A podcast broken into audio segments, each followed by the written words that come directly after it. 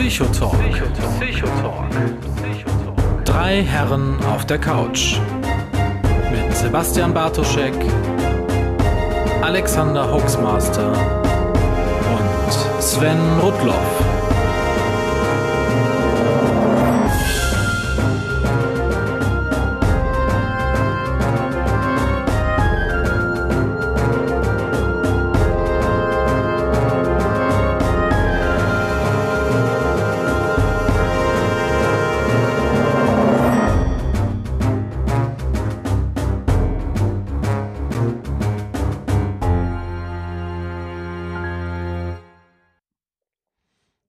Hallo, herzlich willkommen zum Psychotalk. Nach langer Zeit sind wir mal wieder auf Sendung. Äh, wie immer in unserem äh, netten Trio, drei Diplompsychologen an verschiedenen Ecken Deutschlands. Im Ruhrgebiet, auch gerade mit dem Bartokast wieder an den Start gegangen. Unser sehr verehrter Herr Dr. Sebastian Bartoschek. Schönen guten Abend. Yo Kids an den Empfangsgeräten. Bro Barto ist in der Haus. Und dann gehen wir doch mal weiter nach Hamburg, Rap City, von wo der Hoaxmaster zugeschaltet ist.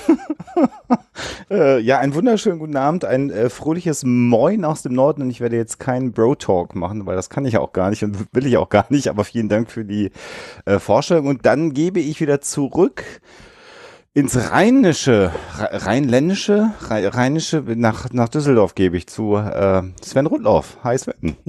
Hallo zusammen. Oder Koks Ahoi, wie man bei euch sagt. oh, naja, nur, nur muss die, ja, die sich das leisten können.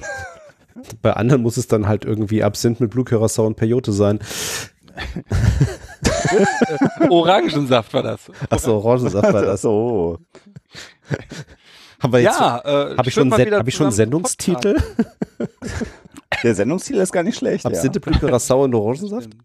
Hat ja auch eine psychologische äh, ja. Äh, Komponente. Ja, wir, wir waren lange äh, off tatsächlich. Ähm, wir müssen uns gar nicht rechtfertigen, weil wir gar kein Geld dafür kriegen. Äh, äh, aber es war schade. Für unsere Hörer natürlich, weil sie uns nicht hören konnten, aber auch für uns. Und es war gar nicht bewusst oder böse gemeint. Ne? Nee, es ist tatsächlich. Äh, wie jedes Jahr nehmen wir uns ja gewisse Termine und auch äh, Themen vor und es ist irgendwie immer was dazwischen gekommen. Also es war Marei um tatsächlich irgendwie äh, Krankheiten, tatsächlich mal irgendwie Termin verbattelt oder dann noch kurzfristige Kollisionen und ähm, ja, aber jetzt sind wir wieder hier. Wir sind wieder da. Ja, und auch ein ganzes Stück weit gelegentlich dann immer mal wieder auch so ein, so ein Stück weit Überforderung einfach, ne? Mhm, weil es einfach zu viel wow. war. Ja. Äh, irgendwie zu unterschiedlichen Zeitpunkten hatten wir immer unterschiedlich viel auf den Tellern drauf und häufiger war auch einfach zu viel auf dem Teller drauf. Genau. Und das ist ja auch was, ähm, was wir in, in der Psychologie eigentlich versuchen, Menschen beizubringen, auch auf sich selber zu achten und dann irgendwann auch mal Reißleinen äh, zu ziehen und das wird natürlich mit jedem Lebensjahr, was man äh, auf dem Buckel hat, auch äh, schwieriger. Und da muss man Wobei halt das ganz spannend ist und kontrastiert. Ne? Man sagt ja einerseits, sagen wir immer Prioritäten setzen und so weiter und so fort. Andererseits sagen wir den Leuten aber auch äh, angenehme Dinge tun. Ne? Ja. Mhm. Aber wiederum kein, das ist so das, was ich äh, hatte, äh, jetzt gerade auch, wo, wo mein, mein, mein zweiter Sohn äh, da ist, äh, das Phänomen Freizeitstress. Du hast jetzt mal eben zwei Stunden frei und dann versuchst du in diesen zwei Stunden möglichst all die Sachen zu machen, an denen du immer Spaß hattest und wunderst dich, dass dir das keinen Spaß macht, obwohl du doch alles ganz genau eine halbe Stunde lang machst. Ja. ja und dann fällt ja. im Nachgang auf, vielleicht. Hätte ich eine Sache zwei Stunden machen sollen. So. Und dann einfach ja. auch vielleicht nochmal eine Viertelstunde auf der Couch einfach gammeln ja. und draußen den Bäumen beim Bewegen im Wind zusehen sollen. Ja. Aber äh, ist ja nun auch alles äh, Wasser, was irgendwelche Flüsse äh, in Deutschland heruntergeflossen ist. Äh, oder im letzten Jahr auch nicht. Oder im letzten Jahr auch nicht, aber äh, jetzt, jetzt sind wir ja wieder. Genau, ich fange jetzt nicht an, aus Sicht der, der, der Energiewirtschaft irgendwie über den Wassermangel im Rhein zu reden. Uh. Ja, für dich oder für euch war das ja kein gutes Jahr, um das mal so zu sagen. Die Energiewirtschaft ist derzeit nicht die Top 1 Branche der Social Credibility. Warum? Also, Weil äh, alle euch hassen? Ja, Moment. Alle Deswegen zum Beispiel? Alle hassen RWE. Wird das so differenziert? Ja, tatsächlich. Also das ist, also gut, achso, du meinst in der Öffentlichkeit. Ja, Äh, ja, na, nee, bei dir zu Hause. Du und deine Frau. jetzt. ist das so eine Frage? Natürlich in der Öffentlichkeit. Nee, also Ah. äh, ich, hab- ich, nein, ich, ich, ich wollte echt jetzt nicht irgendwie groß in das Thema einsteigen. Nee, also äh, bei uns hat sich das tatsächlich in Grenzen gehalten, aber ich meine, wir haben da ja auch gar nicht so wahnsinnig große Aktien drin. Ich meine, RWE hat halt ein Thema wegen vieler Braunkohlekraftwerke und eben ne, Hambacher Forst und äh, wir können jetzt mal über Krisenmanagement reden. Ähm, ähm, ich meine, hätte man auch einiges anders machen können und sollen, aber gut. Und ähm, Das Nee. habe ich tatsächlich, da muss ich an dich viel denken. Mhm. Jetzt ganz ernsthaft. ja, mal. ja, Ich klar. habe der Sebastian Weiermann von Ruberon war ja viel im Hambacher Forst unterwegs und wir haben uns viel und lang darüber unterhalten. Und ich will jetzt gar nicht in die, in die Mhm. politische Bewertung des Ganzen einsteigen, aber was ich tatsächlich nicht nachvollziehen konnte, dass ich mir dachte, RWE wird ja so wie ihr auch ne, eine große äh, Communications, Presse, PR, irgendwas Abteilung machen, haben. Und die haben letztlich komplett versagt, Hm. ein Narrativ zu schaffen, das die Öffentlichkeit zumindest in Teilen bereit war anzunehmen. Ne? Die sind hinterhergerannt, hatte ich Mhm. das Gefühl. Ja. Jeder Aktion sind die hinterhergerannt, obwohl sie ja wussten, was kommen wird. Das ist so das, was ich nicht verstehe. Ich meine, das, das zog sich ja über Jahre. Das ist eigentlich ein Ja. äh, schönes Beispiel vielleicht für Gruppendenken. Ne? Also, um mal Ja. jetzt direkt die psychologische Sache au- aufzumachen, dass in relativ geschlossenen Gruppen man nicht in der Lage ist, selbst dann, wenn man dort gebildete und schlaue Leute sitzen hat, äh, ein realistisches Abbild der, der öffentlichen Vorgänge äh, zu äh, generieren und zu reflektieren. Mhm. Ne? Realistisches Bild. Ich meine, äh, jetzt, äh, das, also wie gesagt, wir, ähm, äh, also jetzt auch tatsächlich aus professioneller Sicht war, waren wir da auch an vielen Stellen überrascht. Ich hatte, es gab sogar dann irgendwie, ich weiß gar nicht mehr, wer das nochmal, ähm, das ging, glaube ich, auch relativ stark durch die Fachpresse, auch tatsächlich, weil das jetzt mein Feld ist, ähm, auch äh, Energiewirtschaft, Fachpresse oder? äh, ähm, nee, PR? nee, nee, PR-Fachpresse, ähm, äh, gerade ähm, Social Media und Online äh, bei dem Thema, was sie da eben auch nicht hingekriegt haben. Also so nach dem Motto, ähm, okay, äh, da habe ich irgendwie eine Informationsseite irgendwie äh, zu dem Thema und aber habe mir noch nicht mal irgendwie ähm, äh, komplett schlecht verlinkt, total schlecht auffindbar, ja, wo natürlich jede NGO, die an dem Thema dran ist, irgendwie äh, viel mehr auch da irgendwie äh, da hat und äh, wo man mit relativ simplen Mitteln äh, zumindest vers hätte versuchen können, sich eben auch ein bisschen mehr Gehör noch zu verschaffen.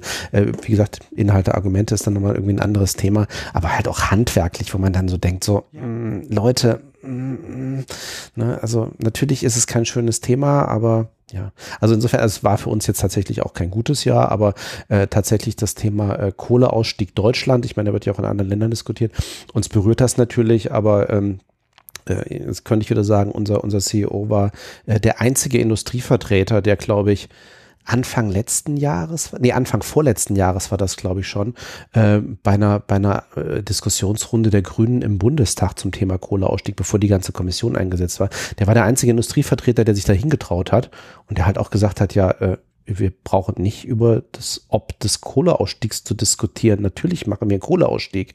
Ja, ähm, die Frage ist halt tatsächlich dann rein technisch, wie gestalten wir den Prozess?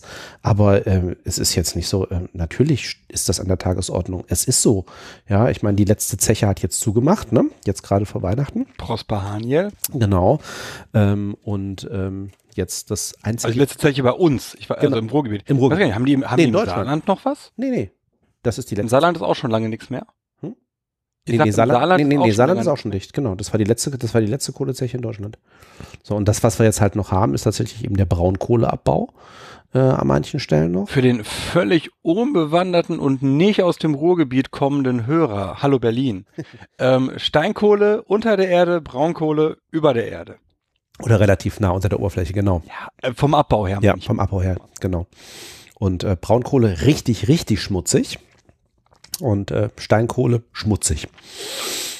Naja, gut. Ich habe äh, Energieerzeuger äh, auch gerade nicht sympathisch. Ich habe gerade einen Brief auf meinem Küchentisch, dass der Strom wieder leider etwas teurer werden muss. Und ich zahle sowieso schon absurde Strompreise, weil wir natürlich Ökostrom hier haben, seit wir in Hamburg wohnen, weil Mhm. wir was Gutes tun wollten.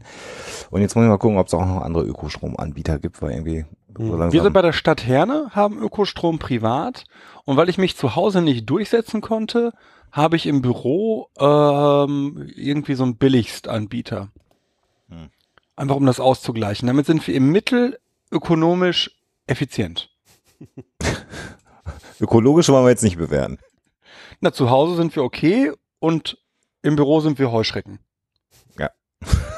Da kann ich sehr gut mit umgehen.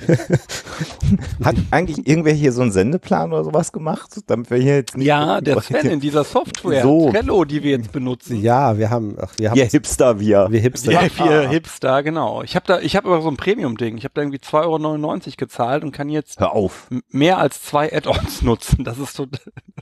Es gibt da Add-ons. Wo, wo könnte man die denn anklicken? Ich hab's gesagt. wenn, an die Power-Ups heißen die. Wenn du auf das Menü klickst, hast du rechts einen Button auf Power-Ups und da kannst du ganz crazy Shit aussuchen. Wir haben bei uns im Büro den Kalender äh, und die Tree View Anzeige, weil die nämlich dem, das Gefühl den Leuten gibt, dass man nochmal so gucken kann, wie früher bei Wunderlist. Ah, okay. Mhm. Tja, Wir halten aber fest, dass wir Bilder haben, Sven, und Sebastian kein Bild hat. Das stimmt. Ja, Datenschutz. Mir, mir ist Ach so. einfach die persönliche Privatsphäre. Das, ja, so kennen wir dich, schüchtern zurückhaltend. Ist, ist das, Niemand soll dich sehen. machen, machen, machen, machen wir hier eigentlich gerade einen kleinen Jahresrückblick irgendwie. Das, das Irgendwie Jahr im. Ablauf der Energiewirtschaft, äh, Wundenlecken nennt man sowas, glaube ich, Ja, äh, in der. Nee, wir haben uns tatsächlich, also wir, wir haben uns dann ja, äh, wir haben ein bisschen abgegradet. Wir haben ja auch vor, dieses Jahr wieder ein paar Sendungen zu machen, ein paar Sendungen mehr zu machen als im letzten Jahr. Und äh, wir haben auch schon Termine rausgesucht. Und äh, ja, wir haben tatsächlich mal alle Themen auch äh, jetzt nochmal äh, sortiert, die sich im Laufe der Zeit so angesammelt haben. Es sind ja dankenswerterweise sehr, sehr viele Und wenn ihr uns eine, Podka äh, ankommen. Postka eine Podkarte eine Podkarte. äh, schickt an ein Postfach und 50 Euro in Briefmarken, dann schicken wir euch die Sendetermine per äh, Fax zu. Stimmt. Stimmt, 10 Mark in, äh, 10 Mark in Briefmarken, das gab's Und, wirklich und, und mal. einen Rückumschlag dabei. ja, das ist aber echt lange her. So viel zum Thema Wählscheibentelefon. Holy shit. Ja. Ja, Genau, also wir haben Äh. viele Termine. Wir, wir, wir sehen, glaube ich, zu, ich glaube acht, ich will gar nichts falsch sagen. Haben wir acht Termine? Hab ich das richtig am Tick? nee, wir wollen eigentlich sechs Sendungen machen, oder? ja. Sechs Sendungen. Sechs Sendungen. Eins, Genau. zwei, drei, vier, fünf, sechs. Genau, sechs Sendungen sind geplant dieses Jahr. Genau. Sechs, sechs Sendungen an acht Terminen. Ob wir dann immer zu dritt podcasten, werdet ihr. Da stellt sich dann immer eine Woche vorher raus, so, wie, nächste Woche? Was? Was? Was? Da haben wir, das haben wir nie abgemacht. Sven? Sven wer? Was wollen Sie von mir? Man könnte das Premium-Format so machen, dass man im, im, ähm, im, Free-Format, äh, der der Psychotalk Nur einen free Stream zu hört. hören Sein. Genau, und dann hörst du nur eine Person, zufällig schaffelnd, und dann kannst du als äh, äh, In-App-Kauf dann jeweils Leute freischalten. Oder das auch ist muten. ja geil. Das wird noch teurer. Wenn man mich mutet, das ist das teuerste. Das kostet 200 Euro. Dann ist der Bartoschek gemutet. Das, das ist ein gutes Geschäftsmodell, Mhm. glaube ich. Da könnten wir, glaube ich, einen schnellen Euro mitmachen. Das ist, glaube ich, auch was Neues. Also wir werden auch, äh, glaube ich, dieses Jahr die Podcast-Szene grundsätzlich neu erfinden in vielen Bereichen. Auch das haben wir uns Absolut. vorgenommen. Absolut. also wir haben uns grundsätzlich vorgenommen, dass wir, ähm, äh, wir haben ja in der Vergangenheit immer gesagt, wir machen schwerpunktmäßig eine, äh, so Thema psychologische Störung irgendwie als Einstieg und suchen uns dann irgendwie ein wildes Das wird irgendwie Bundeshauptthema. nicht ernsthaft sein. Jetzt machen wir Wirtschaftswissenschaften. Jetzt machen wir hat- Und danach Neurochirurgie. das Zeug ballert, ey, warte mal. Erzähl du's das. Man muss dazu sagen, der, der Herr Bartoschek trinkt heute für drei. Genau. Die anderen beiden nicht mittrinken. Ey, Scheiße. Das Ja, okay, aber nee, wir, wir hatten uns vorgenommen. Wir hatten uns vorgenommen, ja, also haben gesagt, also wir wir sind jetzt mit, mit den meisten, mit den meisten Störungsbildern zumindest einmal irgendwie schon soweit durch. Wir haben noch ein paar irgendwie auf der Liste und gesagt, wir machen das ein bisschen auf. Wir haben auch gemerkt, äh, wie man auch jetzt gerade merkt, äh, wenn wir irgendwie auch, man muss dazu sagen, zu, im Moment ist es tatsächlich so, zu dritt kommen wir auch nur in dieser Form zusammen, in der Regel.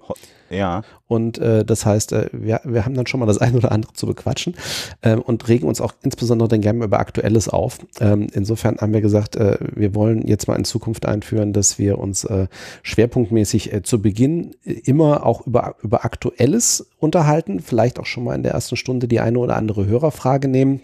Mhm. So ein bisschen bunte Mischung und dann aber tatsächlich dann auch immer noch mal ein Hauptthema und äh, da haben wir auch auf unseren Listen, äh, wir haben noch nicht geplant, wann wir was machen, aber auch schon eine ganz schöne Mischung äh, auch wieder an Themen, die jetzt nicht sehr schwerpunktmäßig psychologisch sind, sondern wenn man gerade mal so an die Anfänge des Psychotalks zurückdenkt, eben auch mal ganz wilde Themen aus Popkultur oder wie auch immer, ähm, die wir dann uns mal anschauen werden. Ich glaube, das kann ganz Das interessant werden. hat, genau, das hat auch was damit zu tun, dass wir in den vergangenen Episoden natürlich äh, das äh, Krankheitsspektrum der ähm, psychologischen Erkrankungen äh, schon relativ breit abgesteckt haben und vor allen Dingen die, viele der sehr häufigen Erkrankungen auch schon äh, behandelt haben. Und irgendwann wird es natürlich dann äh, etwas schwierig, so sagen wir mal Störungsbilder, die schwerer zu diagnostizieren sind, die weniger häufig auftreten, wo man dann sehr genau differenzieren muss. Und dann haben wir uns irgendwann überlegt, ob das irgendwann am Ende noch unterhaltsam ist, das als Einstieg zu machen, ist fraglich und besser dann aus unserer Sicht eben vielleicht tatsächlich Hörerfragen zu beantworten, damit wir nicht nur einmal im Jahr so eine Sendung mit Hörerfragen machen, sondern dass ihr zwischendurch auch immer wieder Fragen abgibt. Wenn es jetzt was ganz Spannendes zu Depressionen mal wieder gibt und da oder jemand hat eine spannende Frage dazu, so heißt das natürlich nicht, dass wir das dann nicht machen. Oder zu Angsterkrankungen oder sonst irgendwas. Oder auch sollte irgendeine der Störungen, die wir derzeit gar nicht so als relevant auf dem Ticker haben, ähm, zu dem werden, was man dann immer so Modestörungen nennt. Das kann ja auch passieren. Da werden wir heute vielleicht einen kurzen Brückenschlag in, in ein Störungsbild machen, um dem Hörer schon mal einen kleinen Spannungsbogen hier aufzubauen. Wahnsinn. Womit wollen Ich habe mich anfangen? übrigens äh, verflucht. Ich hatte tatsächlich überlegt, das kann ich auch mal hier ganz äh, laut sagen, ich hatte überlegt, dass ich gerne mal eine Themenfolge äh, widmen würde dem Herrn Olbeck mittlerweile. Ähm, aber dafür wäre es natürlich super, wenn irgendwer von uns Französisch könnte und wir jemanden aus dem Umfeld mit reinnehmen könnten. Und ich glaube, bei der Sprache hapert's bei uns dreien. Ja, Oh ja. mhm, bei Französisch auf jeden Fall. Genau. Oder ein Politiker sagt mal wieder was unglaublich Dummes zur Depression, sagt der Lupus. Äh, vielleicht können wir damit einsteigen. Dann fangen wir mal damit an. Ich, das steht nämlich auf unserer Liste. Genau. Ja, ähm, genau. Wir haben ja einen neuen Gesundheitsminister, also so ganz neu jetzt ja, Ja. auch nicht, aber schon irgendwie den Herrn Spahn. Den Herrn Spahn kennt der eine oder andere vielleicht daher, dass er bei der äh, Abstimmung um den äh, CDU-Bundesvorsitz auf dem letzten Platz gelandet ist. Ähm, vielleicht auch daher, dass er an sich unglaublich unsympathisch und besserwisserisch ist und damit qualifiziert ist, um Gesundheitsminister oder Minister generell im Kabinett Merkel zu sein. Könnte man so sehen. Man kann aber auch sagen, das ist ein junger Hoffnungsträger in der äh, CDU, der äh, kernkonservative Werte mit einem neuen Anstrich versucht zu verbinden.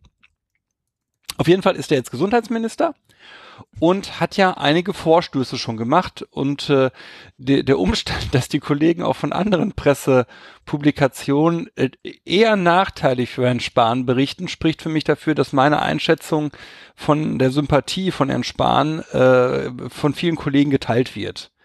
Ich, nicht, ich finde den einfach grundsätzlich, ich weiß gar nicht warum, ich finde, der ist nicht sympathisch. Das ist keiner, wo ich mir denken würde, boah, mit dem, mit dem Spahn, da würde ich ja mal gerne losziehen und irgendwie eintrinken. Das habe ich bei anderen Personen der Politik, selbst wenn ich politisch überhaupt nicht auf deren Linie bin, habe ich das mitunter. Aber bei Herrn Mhm. Spahn möchte ich das nicht. Gut, da habe ich aber viele, mit denen ich nicht, also ich glaube, äh, ja gut, aber es wäre jetzt äh, müßig. Ja, der, der wirkt unsympathisch, wobei der ja nicht nur Quatsch erzählt, das ist ja das Dramatische dabei. Mhm. Das, Ja, ja, genau. Der erzählt manchmal auch äh, äh, schlaues Zeug, aber der erzählt zeitgleich so viel Quatsch, dass das halt so ein Mischmasch ist von Dingen. Äh, ja, aber ich habe dich unterbrochen, Sebastian, mach mal weiter. Nee, nee, ich hatte ja darum gebeten, durch meine Kunstpause, die ich da eingestreut hatte und davor die Stimme nach oben, so dass er nahegelegt war, dass ich was hören wollte. Ähm, Kommunikation. Äh, genau, und Herr Spahn hat auf jeden Fall jetzt einen Gesetzesentwurf vorgelegt, wie er der, die, die, ich weiß nicht, wie es sich offiziell nennt. Ich nenne es jetzt mal äh, Reform des Psychotherapeutengesetzes. Wahrscheinlich heißt es formal irgendwie anders. Aber letztlich geht es ja darum, dass die Ausbildung des Psychotherapeuten und das, was er darf und auch das, was er soll, geändert werden sollen. Und das wird, muss ich sagen, tatsächlich unter denjenigen meiner Freunde, die Psychotherapeuten werden oder sind, sehr hart und tatsächlich auch sehr kontrovers diskutiert. Ist es Mhm. bei, in eurem Umfeld auch so oder ist das so ein Filterblasending? Das Ding ist ja eher, dass ich, dass ich im Moment im, in, im, mehr in einem ärztlichen Umfeld unterwegs bin. Da Ja. ist es natürlich nicht so ein zwingendes Thema.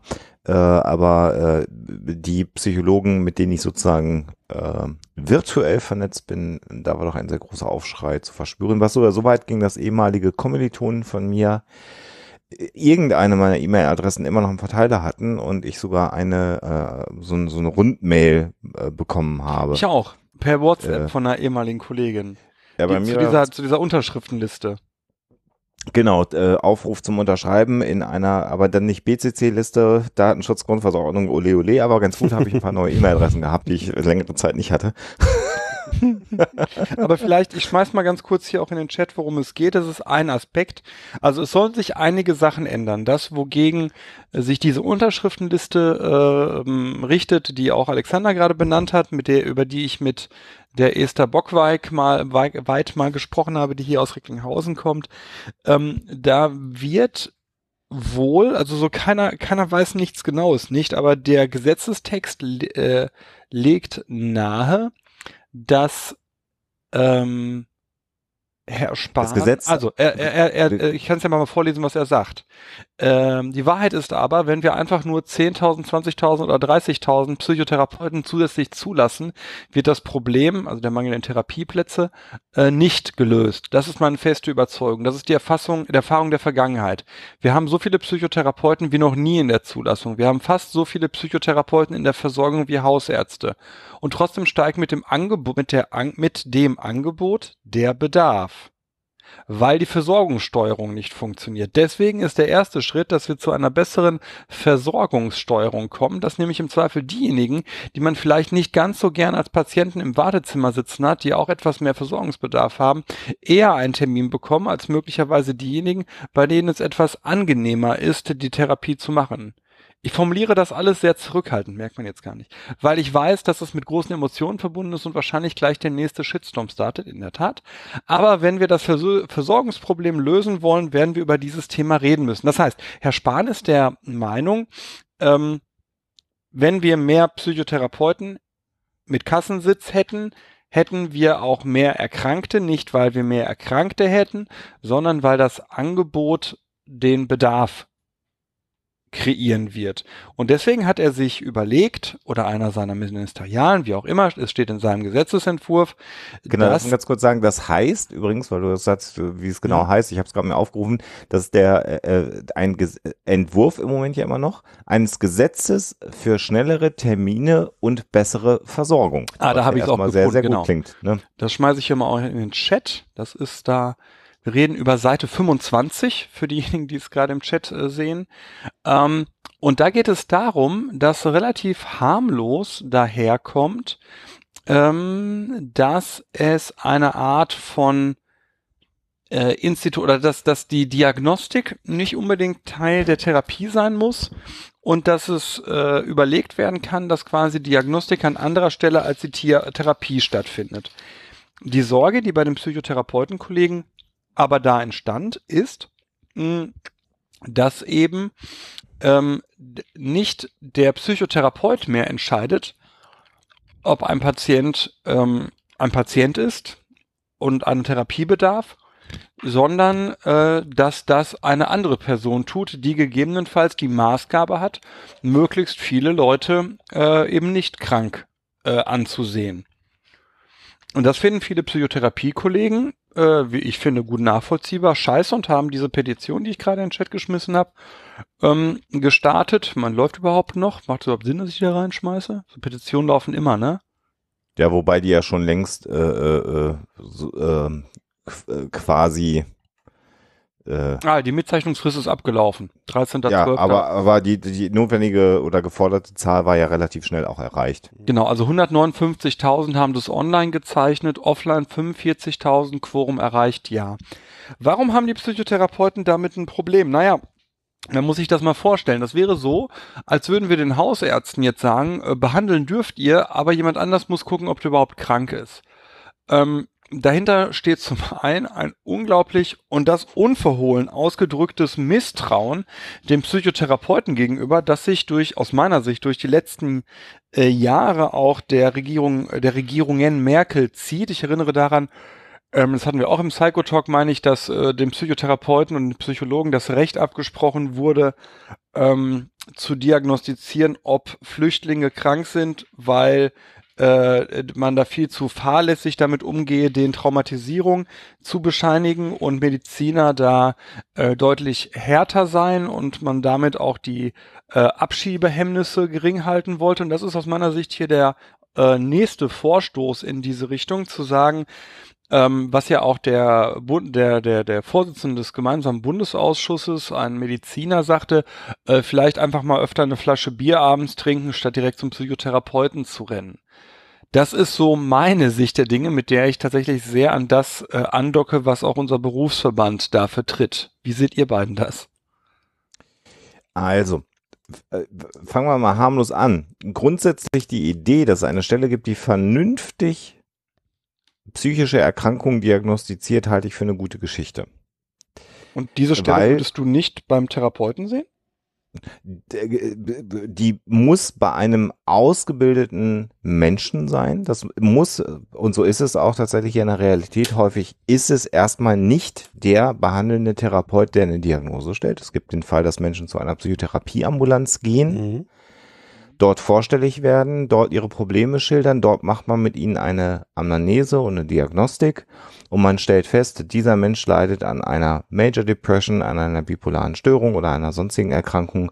Man bekommt das bescheinigt und kann dann zu seiner Krankenkasse gehen und kann sagen, ich muss mir jetzt einen Therapeuten suchen oder ich möchte mir einen Therapeuten suchen, weil bei mir ist eine Diagnose gestellt worden. Das heißt, dieses Prinzip gibt's ja nun mal auch schon bei uns.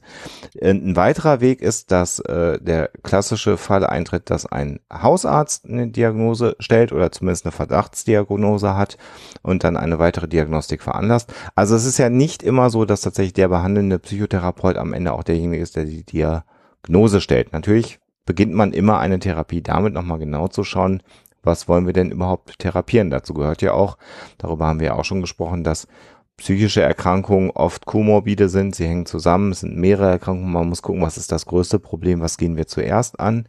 Das muss natürlich dann der behandelnde Therapeut machen. Äh, was sicherlich in den Aussagen von Herrn Spahn drinsteckt, ist das grundsätzliche Missverständnis dafür, dass wir ein äh, durch eine bessere Diagnostik, die wir ja schon haben, natürlich auch und ein, ein, ein, ein gesellschaftliches Klima, in dem psychische Erkrankungen bei weitem nicht mehr so geschasst werden, wie sie vor wenigen Jahren oder vor wenigen Jahrzehnten noch ge geschasst worden sind, mehr Menschen sich das trauen, zu sagen, ich muss diesen Weg jetzt gehen, weil ich die Vermutung habe, dass ich eine psychische Erkrankung habe. Das heißt, wir haben mehr Menschen, die Psychotherapie benötigen.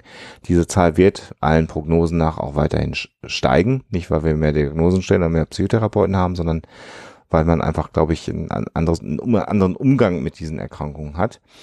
Und da ist dann aber nicht das Problem, äh, den Zugang zum Therapeuten durch irgendeine Stelle, die dann entscheidet, ob jemand äh, krank genug ist, eine Therapie zu bekommen, äh, lösen, sondern tatsächlich ist da der Weg nach wie vor, dass wir immer noch zu wenig Psychotherapieplätze haben. Ja. Das ist meine Meinung, von der ich auch nicht abrücke. Ja. Die, also an die, der die Stelle, wenn du das sagst, Entschuldige, nee, mach du Sven erst. Ich meine, allein die Ausgangslogik äh, ist ja schon im Vergleich, ach guck mal, äh, ich bin mir bewusst, hier in der Nähe hat sich jetzt ein neuer äh, ähm, äh, Orthopäde niedergelassen, der scheint nicht ausgelastet zu sein, also habe ich morgen mal Rücken. Ich meine, so funktioniert's ja nicht. Also das klingt jetzt so nach sozialistischen Marktmodellen. Ja, aber. So Fünf-Jahresplan. Also so, so, funktionieren ja auch die Mechanismen nicht. Oder ich glaube auch jemand im Chat schrieb, ja, ja, ich habe mir auch ausge, ne, ich habe mir auch ausgesucht, dass ich depressiv bin.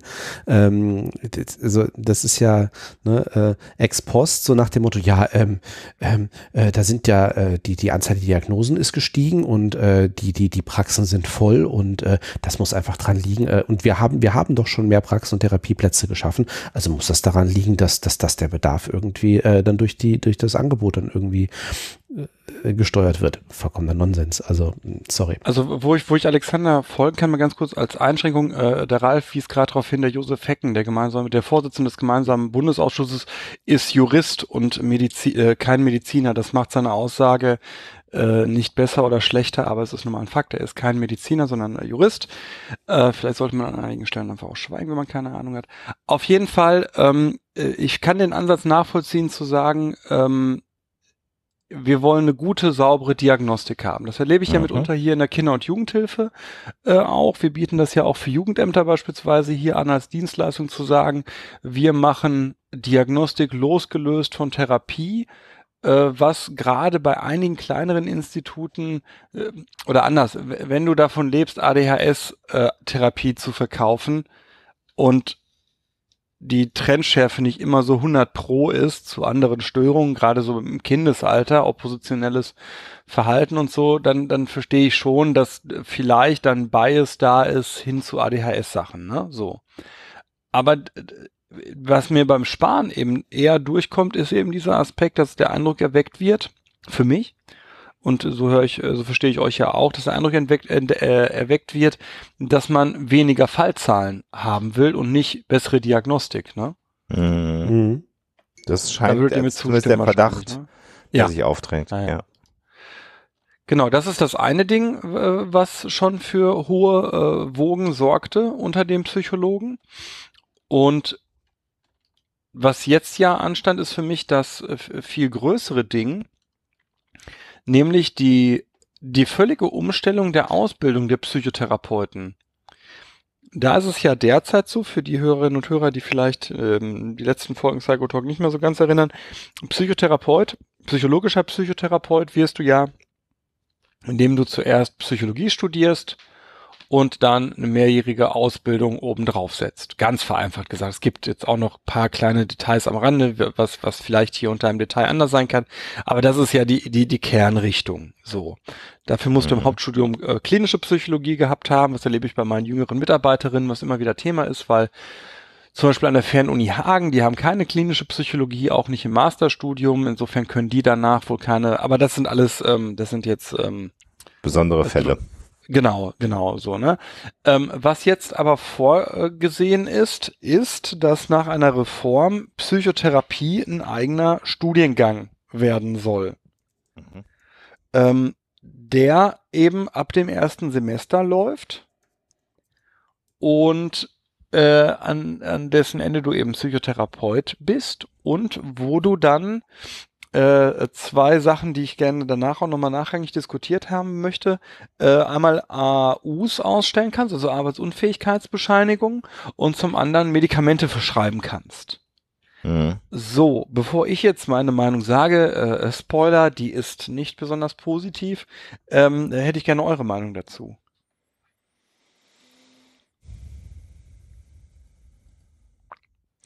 Ähm, ähm, es gibt diese Bestrebungen ähm, ja sehr intensiv generell in allen kognitiven Berufen, so möchte ich das vielleicht mal formulieren. Ähm, es gibt so eine Art Akademisierung. Äh, ähm, wir haben jetzt gerade an, an meiner Universität, an der ich äh, studiere, gibt es jetzt gerade einen neuen Studiengang für Hebammen. Jetzt kann man sich darüber unterhalten, ob es Sinn macht, dass Hebammen nicht mehr eine Lehre machen oder eine Ausbildung machen, sondern das studieren sollen. Und zwar an einer Universität mit wissenschaftlichen Anspruch. Da könnte man sich, wenn man sich bestimmte untriebige Dinge in der äh, äh, Schwangerschaftsbetreuung anschaut, wo es viel um Paramedizin geht, könnte man sagen, das ist eine gute Entwicklung. Ähm, zeitgleich hast du immer um diese Themen geht, ähm, eine, eine politische Lobbydiskussion, die da reinkommt. Das heißt, es wird ja von verschiedenen Seiten kritisch gesehen. Wir als Diplompsychologen mit einem breiten Studium, was wir genossen haben, ähm, sagen, naja, man, es reicht vielleicht nicht nur so eine Sparte des Menschen kennenzulernen, dann ist die Frage, was für eine Therapie wird denn da während des Studiums äh, äh, beigebracht? Also werden alle äh, drei, sind ja in Deutschland inzwischen, durch den, durch die Kostenträger finanzierte Therapieformen gelehrt. Man sucht sich dann aus oder lernt man nur eins. Ähm, dann ist die Frage AU ausstellen, Arbeitsunfähigkeitsbescheinigung. Äh, in welchen Fällen darf man die denn ausstellen? In allen Fällen, auch bei einer Grippe oder dann nur bei psychischen Erkrankungen? Woher soll ein äh, potenzieller Patient das dann hinterher unterscheiden können? Halte ich für ganz, ganz schwierig. Ich finde grundsätzlich trotz allem den Gedanken, Psychotherapeuten schneller auszubilden oder zielstrebiger auszubilden, gar nicht so verkehrt, weil wenn wir mal schauen, was heute ein Psychotherapeut im Vergleich zu einem Mediziner machen muss, ähm, der oder sagen wir, ja, sagen wir Mediziner, der äh, ärztliche Psychotherapie dann äh, betreiben will, sind die Psychologen von der Zeitachse her durchaus schon auch benachteiligt. Ob jetzt aber so ein direktes, gerades, lineares Studium was dann angefüttert wird mit, ihr dürft dann auch mehr anderes Zeug machen und Medikamente verschreiben, finde ich schwierig, zumal äh, aus meiner Sicht, darüber haben wir oft schon gesprochen, Sebastian, ähm, die medikamentöse Behandlung von Psychotherapie und je länger ich im klinischen Kontext, also im medizinisch-klinischen Kontext unterwegs bin, bekomme ich da mehr Respekt vor, nicht ganz so einfach und linear ist, wie man sich das vorstellt. Und viele, sagen wir mal, psychotherapeutisch relevante Symptome immer auch äh, medizinisch, internistisch äh, dann auch einmal abgeklärt sein müssen, sauber, bevor man anfangen kann, Medikamente zu verschreiben. Ähm, also das ist so eine Gemengelage, wo ich glaube, dass dieses Studium am Ende für die Patienten nicht äh, die beste Lösung ist. Äh, das ist die eine äh, Seite der Geschichte. Und ob das insgesamt der Psychotherapie und ihrem Ruf ähm, einen positiven Nutzen bringt, wage ich auch zu bezweifeln. Nämlich genau dadurch, dass es dann halt so was ganz Halbgares ist äh, und ich das deutsche System eigentlich nicht so verkehrt finde, wenn es vernünftig gelebt wird. Mhm. Ja, ähm, ich sehe die Gefahr ähm, äh, ähnlich, äh, weil ich glaube, also eine, also mir wäre die Gefahr zu groß, dass man im Grunde ähm, eine Schmalspur, eine Schmalspurausbildung an der Stelle macht, ähm, die auch wie Alexander gerade gesagt hat, dann eigentlich auch noch mehr umfassen soll, eigentlich vielleicht sogar noch stärker in den medizinischen, auch in den pharmazeutischen Bereich eigentlich reingehen muss, damit man irgendwie genau ähm, hinterher auch die Grundlage hat, um diese, ähm, äh, um das entsprechend auch verantwortungsvoll ausüben zu können. Und ähm, ich aber eben befürchte, also was ich nachvollziehen könnte, wäre, wenn man bei einem Mittelweg rauskommt, wo man sagt, okay, also äh, man nimmt den klassischen psychologischen Psychotherapeutenweg einmal sozusagen Vollstudium plus Therapieausbildung hinten dran etc. ist uns zu lang. Ähm, für das, was man danach machen kann, darf sozusagen an der Stelle, finden wir nicht etwas, was tatsächlich dann eben eher auch mit der mit der medizinischen Seite ähm, äh, vergleichbarer ist, was die, die Dauer der Ausbildung angeht, dann aber auch entsprechend äh, aus, äh, ich sage jetzt mal, beiden Disziplinen äh, einen vernünftigen Anteil ähm, an Inhalten, ähm, damit ich wirklich auch da einen, einen verantwortungsaus, äh, verantwortungsvoll ausgebildeten Psychotherapeuten habe, ähm, der eben auch äh, die Praxiserfahrung dann eben schon aus, aus seiner Ausbildung mitbringt, ähm, und eben das, was er dann eben noch zusätzlich machen soll oder was er noch braucht und dann eben auch, äh, das ist ja auch noch vollkommen ungeklärt, äh, was sollen die dann eben konkret dürfen, sage ich mal, was bis jetzt nur die Mediziner dürfen, ähm, das dann eben auch ausüben zu können. Also ja, man kann sich das gerne ansehen, aber ich glaube, das also klingt, klingt für mich auch jetzt wieder äh, zu sehr ähm, ökonomisch übers Knie gebrochen, ja, wir machen jetzt hier irgendwie so einen, äh, äh, wir versuchen jetzt doch, also das, was wir eigentlich gerade verneint haben in der ersten Diskussion, also oder Spahn dann verneint, so, ja, nee, eigentlich brauchen wir gar nicht mehr Psychotherapeuten, ähm, die irgendwie mehr können, weil ähm, an sich ne, wollen wir ja schon den Bedarf irgendwie äh, gerne verringern. Jetzt kommt gleichzeitig die Änderung an der Stelle zu sagen, ja, man kann das mal reformieren, aber ähm, dass man halt irgendwie äh, schneller mehr Psychotherapeuten bekommt. Finde ich schwierig. Ja, spannend. Ihr habt äh, einen Aspekt habt ihr beide nicht genannt, den ich, der für mich ganz wichtig ist. Vielleicht äh, fange ich mit dem an. Ähm, und da bin ich tatsächlich auch mal ausnahmsweise voll auf Linie unseres Berufsverbandes. Ähm, der Studiengang Psychotherapie wäre das Ende der Einheitlichkeit der Psychologie. Das ist für mich ein, ein, ganz großer Punkt. Also wir haben ja seit äh, dem Bologna-Prozess, seit also der Einführung von Bachelor- und Masterstudiengängen, eine unglaubliche Zersplitterung des äh, früher einheitlichen äh, Psychologiestudiums. Übrigens völlig ohne Not, da äh, war die Psychologie wieder mal viel dümmer als die Kollegen aus der Medizin und aus den Rechtswissenschaften ähm, also eine unglaubliche Zersplitterung. 200 Studiengänge in Deutschland haben derzeit ähm, oder versuchen sich psychologisch zu nennen. Die wenigsten äh, dürfen das. Und in dem Moment, wo man Psychotherapie als eigenen Studiengang etabliert, hört man natürlich auf, die Psychotherapeuten äh, als Psychologen oder dann, dann hören die Psychotherapeuten auf, Psychologen zu sein, die äh, in irgendeiner Art und Weise sich dann fortgebildet haben. Ich finde es jetzt schon falsch, dass es Kollegen gibt oder junge Menschen gibt, die Wirtschaftspsychologie studieren, die mitunter überhaupt gar keine Ahnung mehr von klinischer Psychologie haben und davon, wie weit gefächert Psychologie ist. Dadurch beschneidet sich der Psychologe als Berufsstand deutlich gegenüber dem äh, Juristen, also keiner käme ja auf die Idee zu sagen, wir machen jetzt ein äh, ähm, äh, Familienrecht oder Strafrechtsstudium, so dass der junge Mensch schon mit 18 äh, sich mitunter festlegen kann, dass er später Strafrechtler wird. Das ist ja blödes, dummes Zeug.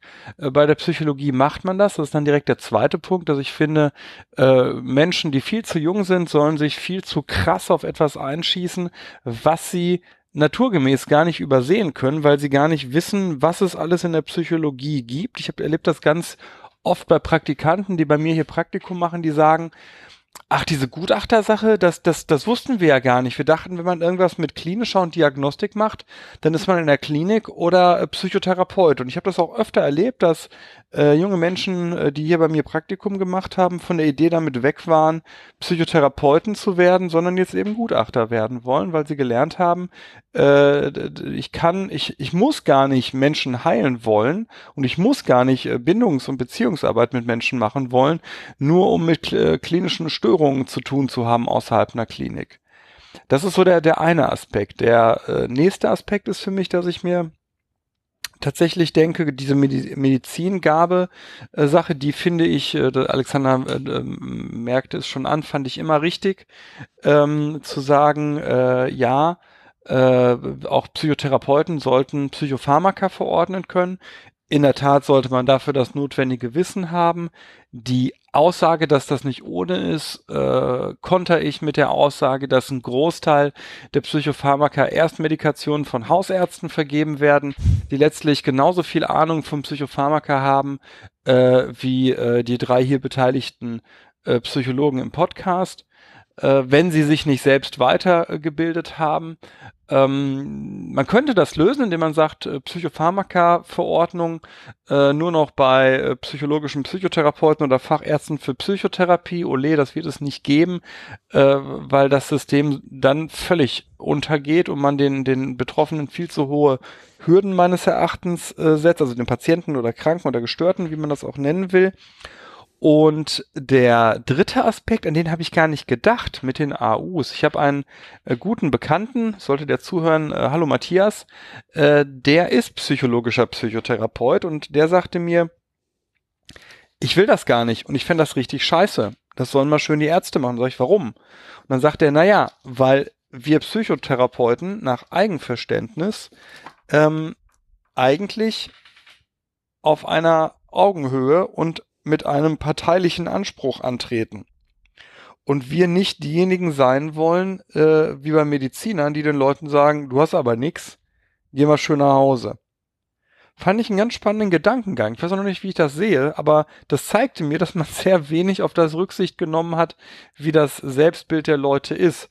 Formale Rückmeldung finde ich auch ganz spannend. Die Psychotherapeutenkammer äh, jubelt mehr oder minder, weil man glaubt, warum auch immer, das ist der, also Lobbyarbeit und Psychologen ist oft, kann ich nicht nachvollziehen. Man glaubt, dass die Mediziner einen ja jetzt anerkennen müssten als auf Augenhöhe wo ich sage, am Arsch. Ein Arzt, wie, äh, die Ärzte werden nie die Psychotherapeuten auf Augenhöhe anerkennen und noch weniger, wenn sie auf einmal innerhalb eines Studiums äh, dazu befähigt sind, Psychotherapeuten zu sein. Dann wird es nämlich heißen, guck mal, wir haben ja viel länger machen müssen, wir Mediziner. Äh, und zum anderen äh, ist das auch nicht mein Maßstab. Also was Mediziner über mich als Psychologen sagen, ist mir letztlich ziemlich scheißegal, ich möchte nur formal denen gleichgestellt sein. Ähm, lass mich ganz kurz noch einmal äh, äh, rein äh, äh, grätschen mit, mit zwei Punkten. Das eine, äh, diese politische Dimension der Teilung des Faches ist ein spannender Gedanke, den ich so gar nicht hatte, aber das ist äh, äh in der Medizin ja so. Also da gibt es ja tatsächlich Disziplinen innerhalb der Medizin, die sich spinnefeind sind. Äh, die haben aber alle Medizin studiert. Die haben alle Medizin studiert, die haben sich aber dann hinterher spezialisiert. Richtig, weißt, genau. Ne, spe spezialisiert sich ja jeder äh, Mediziner dann nach dem Ende des Medizinstudiums auf eine äh, Facharztdisziplin. Genau, ganz kurz. Äh, das wäre bei der Psychologie dann nicht mehr so, ne? Das wäre bei der Psychologie dann nicht mehr so. Genau, worauf ich hinaus wollte, ist, die Psychologie ist natürlich ein äh, Gebiet, was ähnlich wie die Medizin über die Zeit ihrer Existenz massiv gewachsen ist. Ja, also es ist ja mehr Wissen vorhanden, was vermittelt werden muss. Und diese Bestimmung, bestimmte Teile rauszulösen, kommen sicherlich daher, dass dann der Psychologe, so wie wir, äh, dann nicht mehr existiert, ist ein, äh, ist ein Gedanke, den ich so nicht gehabt habe, aber es ist richtig, den gibt's dann nicht mehr. Es gibt dann Psychologen, so ist der alte Schlag, dann gibt es die Wirtschaftspsychologen, dann gibt es vielleicht noch die diagnostischen Psychologen und es gibt die Psychotherapeuten. Das ist auch für den Bürger ganz. Es gibt natürlich weiter die normalen Psychologen, das sind die, die ich hier auch habe, die Master Psychologie, aber es gibt eben auch die reinen Wirtschaftspsychologen. Das ist aber doch die Frage, ob es Schüler gibt, die dann noch die klinische Psychologie betreiben, wenn es diesen eigenen Studiengang gibt. Also ich würde vermuten, dass das über kurz oder lang dann nicht mehr passiert. Ne? Ja, also, so meine ich das. Da, dann wird natürlich, also wenn das so wäre, da habe ich gar nicht drüber nachgedacht, dann wird natürlich die spannende Frage, woher kommen dann eigentlich die Kollegen, die so wie ich klinische Begutachtungen machen? Ja. Ja. Habe ich gar nicht drüber nachgedacht. Stimmt. Das, ja. das ist der eine Aspekt. Der andere Aspekt, da will ich ganz kurz eine ganz kleine Lanze brechen, ist, äh, du hast völlig recht, Sebastian, die meisten Psychopharmaka verschreiben Hausärzte. Das liegt daran, dass natürlich auch 80 äh, Prozent der Menschen einen Hausarzt haben. Klingt lustig, ist aber ein ganz wichtiger Fakt. Äh, frag mal, äh, also das ist halt der Arzt, der die meist sieht. Und tatsächlich äh, gibt es eine, zumindest jetzt in der Ausbildung, äh, ein, ein, ein Wandel, gerade auch was die, was die Allgemeinmedizin angeht und, und die Ausbildung von angehenden Hausärzten, weil man sehr wohl erkannt hat, dass psychische Erkrankungen und Depressionen einer der häufigsten Beratungsanlässe in äh, in, in der hausärztlichen Praxis sind. Ja, das heißt also, äh, es findet ein Bewusstseinswechsel statt und die klassische, wir machen mal äh, äh, einfach ein bisschen Benzos und dann ist, geht die Depression auch wieder weg. Äh, das verschwindet langsam. Aber du hast völlig recht. Wir haben viele, viele Hausärzte, die eben noch nicht in einer neuen Ausbildung drin gewesen sind und das ist tatsächlich ein Problem, dass da sehr schnell äh, psychische Erkrankungen diagnostiziert werden, sehr schnell zum Teil starke abhängig machende Psychopharmaka auch über viel zu lange Zeiträume verschrieben werden. Das ist ein Problem, was wir haben, was sich irgendwann mit einer mit einem Wechsel der Arztgeneration also, hoffentlich also, bevor ich da hausarztfeindlich rüberkomme. Tatsächlich habe ich mit vielen Hausärzten darüber diskutiert und ein Punkt, den ich eingesehen habe, ist, dass die Hausärzte mir völlig zu Recht sagen, naja, die Leute schlagen bei uns auf, und die gehen halt auch nicht weiter und damit müssen wir was tun habe ich volle, habe ich wirklich volles Verständnis für, wenn das anders rüberkam, war das so nicht gemeint. Ich will damit nur sagen, äh, dass, äh, dass die Leute, die Psychopharmaka verschreiben, äh, eben oft nicht die absoluten Fachleute in Sachen Psychopharmaka sind. Ja, das meinte ja. ich, ne? Das ist auch, ja, genau, das und deswegen bin ich ja völlig bei dir. Also da muss ein bisschen nachgelegt werden in der Ausbildung der Mediziner und ähm, ja, also es ist ein ganz schwieriges Thema, dieses Psychotherapie-Studium. Der grundsätzliche Gedanke, der ist sogar nachvollziehbar, finde ich erstmal. Das ist jetzt nicht so schlimm wie, wir wollen, dass nicht mehr so viele Leute psychisch, psychisch krank sind. Ähm, aber es, das kommt halt mit sehr vielen Dingen, die äh, bedacht werden müssen. Und da sind wir bei politischen Themen, wie sie immer sind. Immer dann, wenn jemand sagt, ich habe eine einfache Lösung, die ist ganz toll, ist es in der Regel nie so, dass eine einfache Lösung ganz ist. Ja, und, und mir fällt tatsächlich der Kontext schwer. Also, ne, das, das kommt ja äh, aus meiner Sicht so ein bisschen im Verbund zu diesen anderen Sachen, so dass ich mm. an die, an den, an die gute Absicht irgendwie nicht glauben mag. Vielleicht tue ich da ja, auch ja. Gesetzgeber Unrecht, das mag ja sein, aber bei mir bleibt so ein, so, so ein Eindruck hängen von, na, was wollen wir denn da schon wieder machen? Wisst ihr? Ja. Der Rotlauf ist Schwieriges leise. Thema. Schauen wir mal. Nee, du bist ein bisschen leise. ähm, ähm, ja, äh, tatsächlich auch. Also äh, sehe ich mit einer gewissen Besorgnis, aber ähm, wir haben ja äh, so viele Themen. Mal gucken, was die, was das, was das in den nächsten Schritten weiter ergibt. Das ist jetzt sehr salomonisch. Das ist so, so, so. Nee, also es ist, äh, ich habe das auch gelesen, also insbesondere, also der erste Teil, wie gesagt, die Sache mit der Ausbildung, äh, das habe ich tatsächlich im Detail irgendwie noch nicht durchdacht. Insofern ähm, ähm, ja, wird es, wird das zwar auch spannend, aber wie gesagt, gerade, äh, ich glaube, der erste Teil, wo wir drüber gesprochen haben, das ist natürlich äh, indiskutabel und äh, da bin ich mal gespannt, wie äh, das jetzt im weiteren Verlauf äh, sich entwickelt, äh, was, was man da wie durchkriegt und ähm, was dann doch wieder, Gott sei Dank, dann äh, untergebuttert wird in der weiteren Gesetzgebung das, das äh, Schwierige finde ich äh, ist tatsächlich, dass wir äh, in, in, in, in, im, im Bereich der Gesundheitspolitik eine Situation haben und im, im Bereich der Gesundheitsökonomie, äh, wo äh, Sachzusammenhänge manchmal ähm, völlig gegenläufig zu dem, was man meint, was richtig ist, sind. Kontraintuitiv, äh, ja. Kontra also tatsächlich. Ja, kann das bei mir weg? Jetzt ist er wieder da. Das, aus, wieder da. das ist ein bisschen Aussetzer. Ja, ich kann es leider nicht ändern. Ich weiß nicht, ja. ich habe äh, keine Uploads am Laufen. Ich weiß nicht, was es ist. Netz ist ein bisschen gestört. Ähm, was ich sagen wollte ist, ähm, es gab, vor ein paar Wochen hatte ja auch irgendwann diese Aussage durchs, durchs Netz, äh, 120 äh, Krankenhäuser, also es müssen viel mehr Krankenhäuser zumachen in Deutschland. Ja, habe ich gelesen. Äh, und diese Aussage ist im Kern richtig. Wir haben zu viele Krankenhäuser in Deutschland. Das ist ein großes Problem, was wir haben äh, in, in Deutschland. Was jetzt nicht heißen soll, dass wir Menschen nicht mehr versorgen wollen. Aber wenn man sich umschaut, also wir schauen alle mal, wir schauen und sagen, boah, da ist das Gesundheitssystem so geil. Wenn man sich äh, ehrlicherweise mal anschaut, was die gemacht haben, ist, die haben ganz klar gesagt, diese Krankenhäuser brauchen wir nicht mehr, die schließen wir. Und wenn man tatsächlich in Gesamtdeutschland deutlich mehr Krankenhäuser hätte, ein Effekt, man hätte weniger Pflegekräfte und die könnte man besser bezahlen. Man müsste aber insgesamt das Gesundheitssystem in Deutschland komplett verändern, damit das dann funktioniert und sinnhaft äh, umgesetzt werden kann. Und dann wären tatsächlich diese ganzen Überlegungen von äh, ähm, Pflegekräfte werden zu schlecht bezahlt, ähm, äh, diese ganzen komischen DRGs, die es gibt in Krankenhäusern, ähm, was, was, was, äh, DRGs, das sind die Ziffern, die man aufschreibt. Also du kriegst ja inzwischen für eine, äh, so, musst ja hm. für einen Patienten festlegen, was der für eine Erkrankung hat und dafür kriegst du Geld. Und zwar für einen bestimmten Zeitraum. Und wenn du den schneller rausschmeißt aus dem Krankenhaus, als dieser Zeitraum vorsieht, dann machst du Profit äh, im Krankenhaus und wenn nicht, dann hast du halt Pech gehabt. Ja. Ähm, und äh, das ist eine Aussage, die halt völlig gegenläufig ist zu allem, was man meint, weil man sagt, man wäre ja gut versorgt, wir brauchen viele Krankenhäuser. Äh, aber tatsächlich ist die grundsätzliche Aussage, weniger Krankenhäuser würden dazu führen, dass äh, Pflegekräfte besser bezahlt werden und die Versorgung nicht schlechter werden. Richtig, ich habe das schon mal das gesagt. Das wird euch ja, das überrascht ja viele, wenn ich das sage. Ich hätte ich tatsächlich hätte auch kein Problem mit, wenn man sagt, äh, wir hören damit auf, Gesundheit zu einem Markt zu machen. Zu einem was? Und ich habe jetzt gerade Markt. Gehabt. Markt. Ah, ja, Wir gehen, ne, da, selbst dazu wäre ich sogar als eigentlich ja sehr libertär ausgerichteter bereit. Aber ich finde, aber da kommen wir jetzt in die ganz große Frage. Das Problem für mich am Gesundheitssystem ist nach wie vor, dass das so ein Pseudomarktsystem ist, das ja, am Ende all das vereint, was Scheiße an nicht freien Märkten ist, bei gleichzeitiger äh, Ergänzung durch all das, was Scheiße ist an Staatssystemen das finde ich, kommt beides wunderbar im Gesundheitssystem zusammen.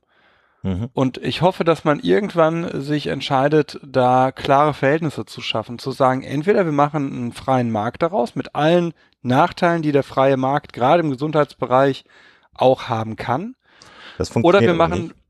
doch, das funktioniert. Das funktioniert nur mit Nachteilen. Oder wir machen ja, genau. daraus ein komplett staatliches System, ebenfalls mit allen äh, Nachteilen. Aber ich glaube, was wir jetzt haben, vereint das Schlechteste aus beiden Segmenten. Also was du was du halt hast bei einem bei einem äh, freien Gesundheitsmarkt, ist, natürlich funktioniert das, ist völlig klar. Was du da natürlich hast, ist, dass einfach äh, inkontinente, demente Menschen einfach irgendwann äh, nur noch vor sich hin vegetieren. Ja. ja, weil, weil, weil dafür will dann keiner mehr Geld ausgeben. Ähm, das ist ja auch erstaunlich, wenn man so schaut, so vor Weihnachten, wofür wird gespendet? Nicht für die wachsende Zahl an dementen, inkontinenten Patienten, sondern für kranke Kinder. Und überhaupt gibt es sexy Krankheiten, für die man viel lieber viel mehr Geld ausgibt als unsexy Krankheiten. Und das ist halt das Au, Problem. das ist jetzt eine harte, also das ist jetzt fast nur eine Bartoschek-Aussage. Das ist jetzt sehr hart. Natürlich sind auch eine- äh, sexy Krankheiten Krankheiten. Ne? Ja, aber das ist, ja, aber sexy im Sinne von, dafür ist man bereit, mehr aufzuwenden und, und, und, und zu spenden und zu unterstützen und vergisst aber dabei, ob das überhaupt notwendig ist oder ob dieser Bereich schon abgedeckt ist finanziell. Ach so Das meinst du? Okay, das habe ich jetzt gar So meine ich das mit sexy, anders ne? verstanden. Okay. Hm. Ne? Weißt du, also, Okay. Ja, okay, das verstehe ich. Da, okay. Hm. ne? Und dann ist es eben das Problem, dass Gelder auch falsch geleitet sind und das ist ein Riesenproblem, was du hast, wenn du es natürlich völlig liberalisierst. Deswegen macht es ja schon auch Sinn, dass man sich überlegt, was macht den Sinn, im Gesundheitssystem zu finanzieren. Aber die Frage ist, wir leisten uns eigentlich eine Überversorgung, die wir uns nicht leisten können an vielen Bereichen. Und das führt aber dazu, dass dann am Ende nicht jeder mehr die beste Versorgung bekommt, die er eigentlich finanziell, wenn man sich das Gesamtvolumen anschaut, bekommen könnte. So. Das ist einfach das, das, das Problem und die Gemengelage, in der wir uns befinden. Wisst ihr, was ich mache? Ich mache einen Vorschlag. Hm. Äh, das meine ich jetzt tatsächlich so, das werde ich auch tun. Wir, lass uns doch mal Herrn Spahn einladen. Ja, Der ist jung, also jung für einen CDUler, äh, technikaffin für einen CDUler. Ähm, und ich kann mir, der ist schon diskursfreudig, das glaube ich schon tatsächlich. Man kann ja viel über ihn sagen, aber das so, dann laden wir ihn doch mal ein und sagen, hilfsweise würden wir auch einen Staatssekretär oder so nehmen, wenn Nehmen. er dann äh, gerade nicht kann an dem Abend äh, und so, weil er irgendwie auf die, die Kinder seiner Schwester aufpassen muss oder was. Dann äh, so. Aber lass uns das doch echt machen. Dann reden wir mal mit Mach jemandem, du. der mache ich das, der, der tatsächlich auch mal das Ganze politisch ausleuchten kann, weil wie du gerade zu Recht sagst, da ist, glaube ich, echt vieles kontraintuitiv. Da müssten Und wir aber tatsächlich- mit dem ja. Staatssekretär reden, weil der kennt sich aus. Herr Spahn kennt sich ja nicht aus. Aber das ist ein, Das glaube ich nicht. Ich habe gelernt, dass Minister die Fachleute in ihrem Bereich sind, deswegen sitzen die ja auch meist im Bundestag und nicht die Staatssekretäre. Und wenn dann die politischen, das sind ja auch Politiker. ja, du weißt ja, wie das ist, warum die Staatssekretäre nicht im Bundestag sitzen und die Minister im Bundestag sitzen. Wieso das so ist, weiß ich nicht. Dass es so ist, weiß ich. Ja, äh, wieso? Weil die Staatssekretäre halt währenddessen die Arbeit machen. Aber die politischen Staatssekretäre sitzen ja mitunter, ne, im Bundestag. Äh, zumindest im Landtag, weiß ich, ist das ja, Ja, mitunter so. Ne? ja, aber, aber- ist, aber auch da nie die, äh, nie die verwaltungsmäßigen, sondern immer die politischen. Mann, Mann, Mann, Mann, Mann. So haben wir Politik, ja, okay, ich glaube, genau. hatten erfolgreich leer gespielt den Stream, ja, ne? Ja. Ist noch jemand da? Ralf ist noch da. Der, der, der ist ja auch mittlerweile wieder ein bisschen happier mit seiner Partei, postet er ja öffentlich. So, kann man sich überlegen, was da gemeint sein könnte. Sollen wir die erste kleine Pause mal machen? Jo. Können wir machen. Alles klar. Das Stündchen ist schon wieder rum. Und dann können wir heiße Themen. Soll ich das ganz heiße Thema am Ende machen oder sollen wir es im Mittelblock machen? Lass uns das doch nach der Pause machen direkt, Nach der Pause. um die Dann Leute hier im nach, Stream zu halten. Genau, dann erkläre ich jetzt nämlich offiziell und sagt bitte allen weiter, warum Content-Warnungen aus meiner Sicht eher schädlich als nützlich sind. Und ihr habt den Alexander gehört, nicht den Sebastian. Sehr wichtig. Alles Genau. klar. Okay, dann bis gleich. Bis gleich.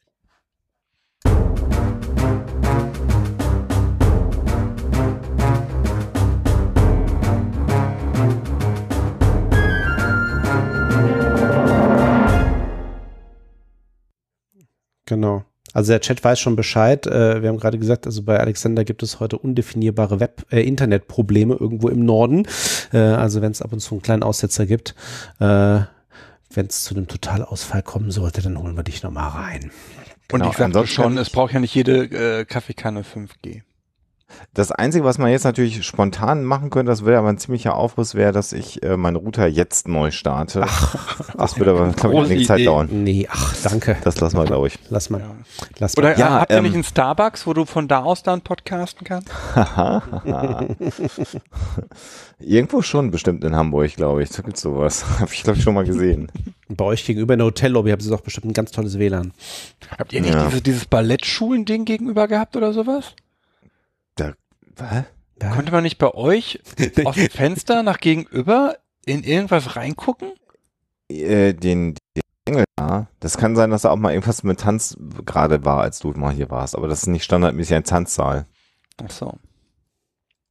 Nicht, dass ich da hingeguckt hätte. Es war einfach nur, ich habe das gehört, gelesen in der Bewertung eurer Wohnung bei Google Maps. Hier Super fragt halt jemand, Aussicht. warum das ein, warum das ein Aufriss ist, ja, weil dann alles äh, hier neu gestartet werden muss und angerufen werden muss. Deswegen wäre es ein Aufriss, jetzt quasi das zu machen. Ähm, ja, also ich habe ähm, mich in den letzten Wochen intensiv mal mit dem Thema Content-Warnungen oder Trigger-Warnungen ähm, beschäftigt, weil mich das Thema beschäftigt hat. Und vielleicht Ähm, Contentwarnung. Äh, wem, wer glaubt, dass nur durch Contentwarnung das Heil von Menschen äh, gewährleistet werden kann, der sollte jetzt vielleicht besser äh, umschalten. Das ist eine Content-Warnung, ne? Ja. Mhm. Was mir aufgefallen ist, ähm, ist, dass, ähm, also ich weiß nicht, seid ihr bei Mastodon? Ihr beide? Ne? Nein, Ja, ja, ja, ich bin da, aber ich nutze es nicht wirklich. Okay. das ist dieses Ding Ähm, mit Domänen und so, ne? Ja, ja. Mhm. Ja, also ich äh, äh, kann ja äh, kaum an einer Sau, die durchs Dorf getrieben wird, vorbeigehen, was das Internet angeht. Und äh, ich war ja seinerzeit auch bei app.net da sehr aktiv.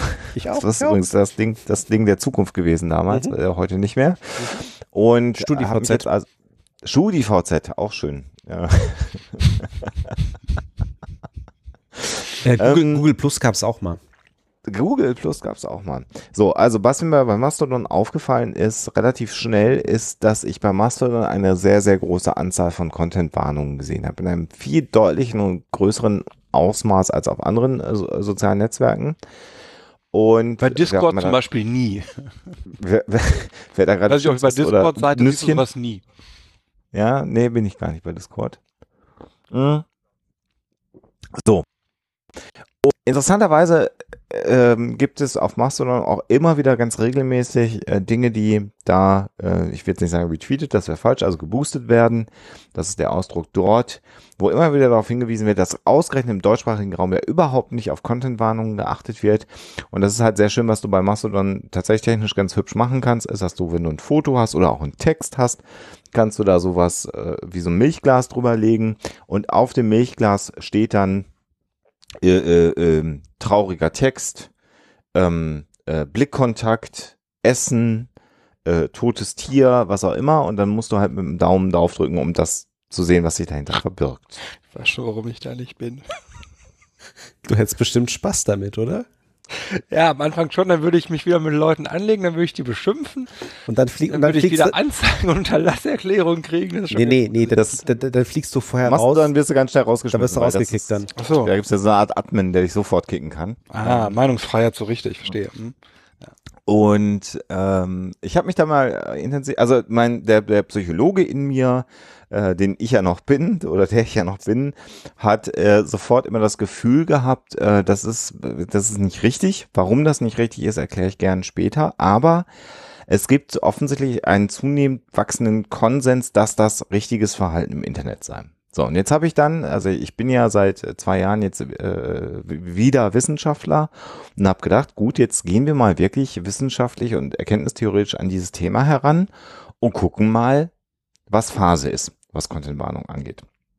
Ich habe dann eine sehr ausführliche äh, Netzrecherche betrieben und habe in verschiedenen Datenbanken für Peer-Review-Magazine, also wissenschaftlich geschriebene Magazine, die dann auch wieder äh, gegengelesen werden, die Artikel, bevor sie veröffentlicht werden. Also das, wo man sagt, das ist schon auch bessere Wissenschaftsliteratur, dass es auch da Probleme gibt, sei ja, äh, ist bekannt. Da aber kommen wir, da kommen wir noch zu heute. Mhm.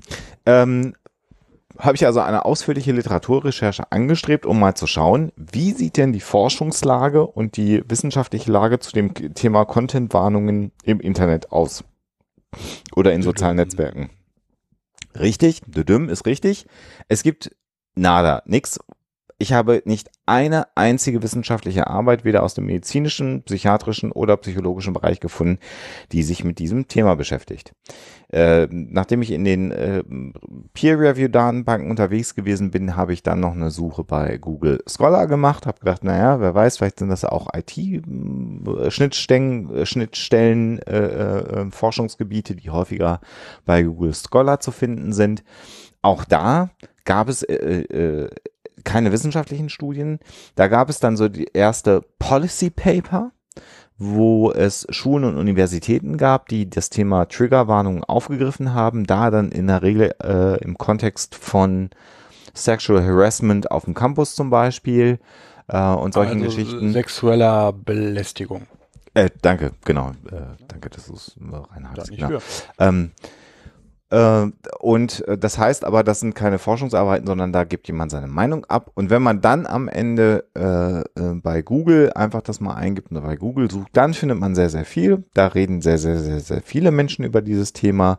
Und da ist es dann wie immer, der eine hat die eine Meinung und der andere hat die andere Meinung.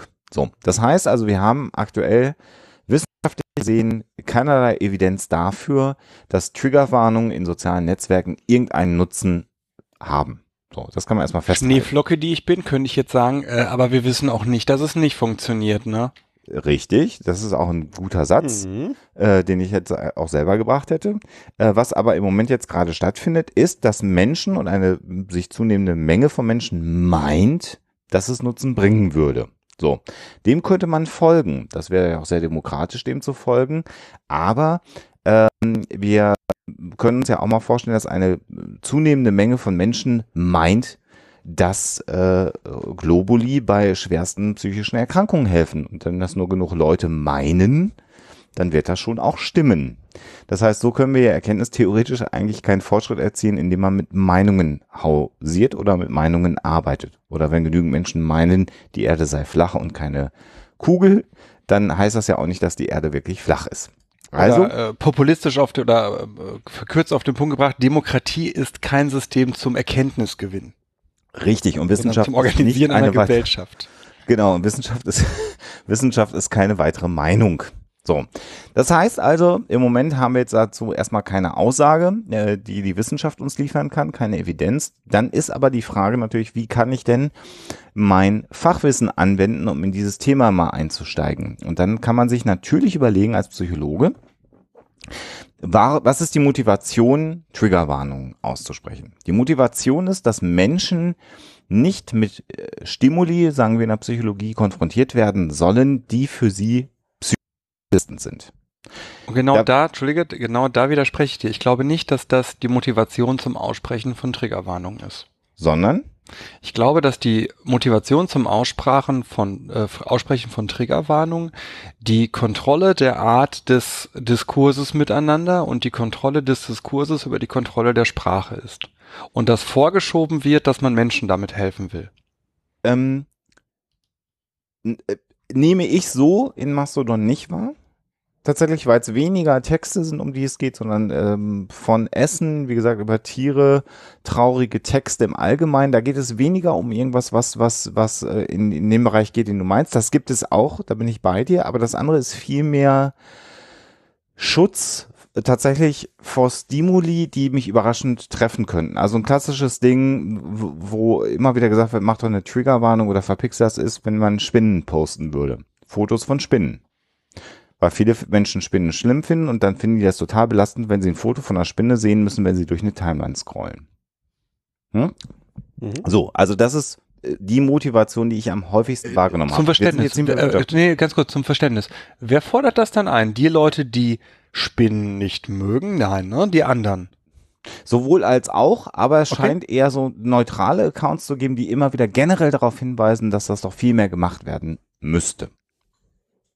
Und für die Weil halte ich meine Kritik aufrecht.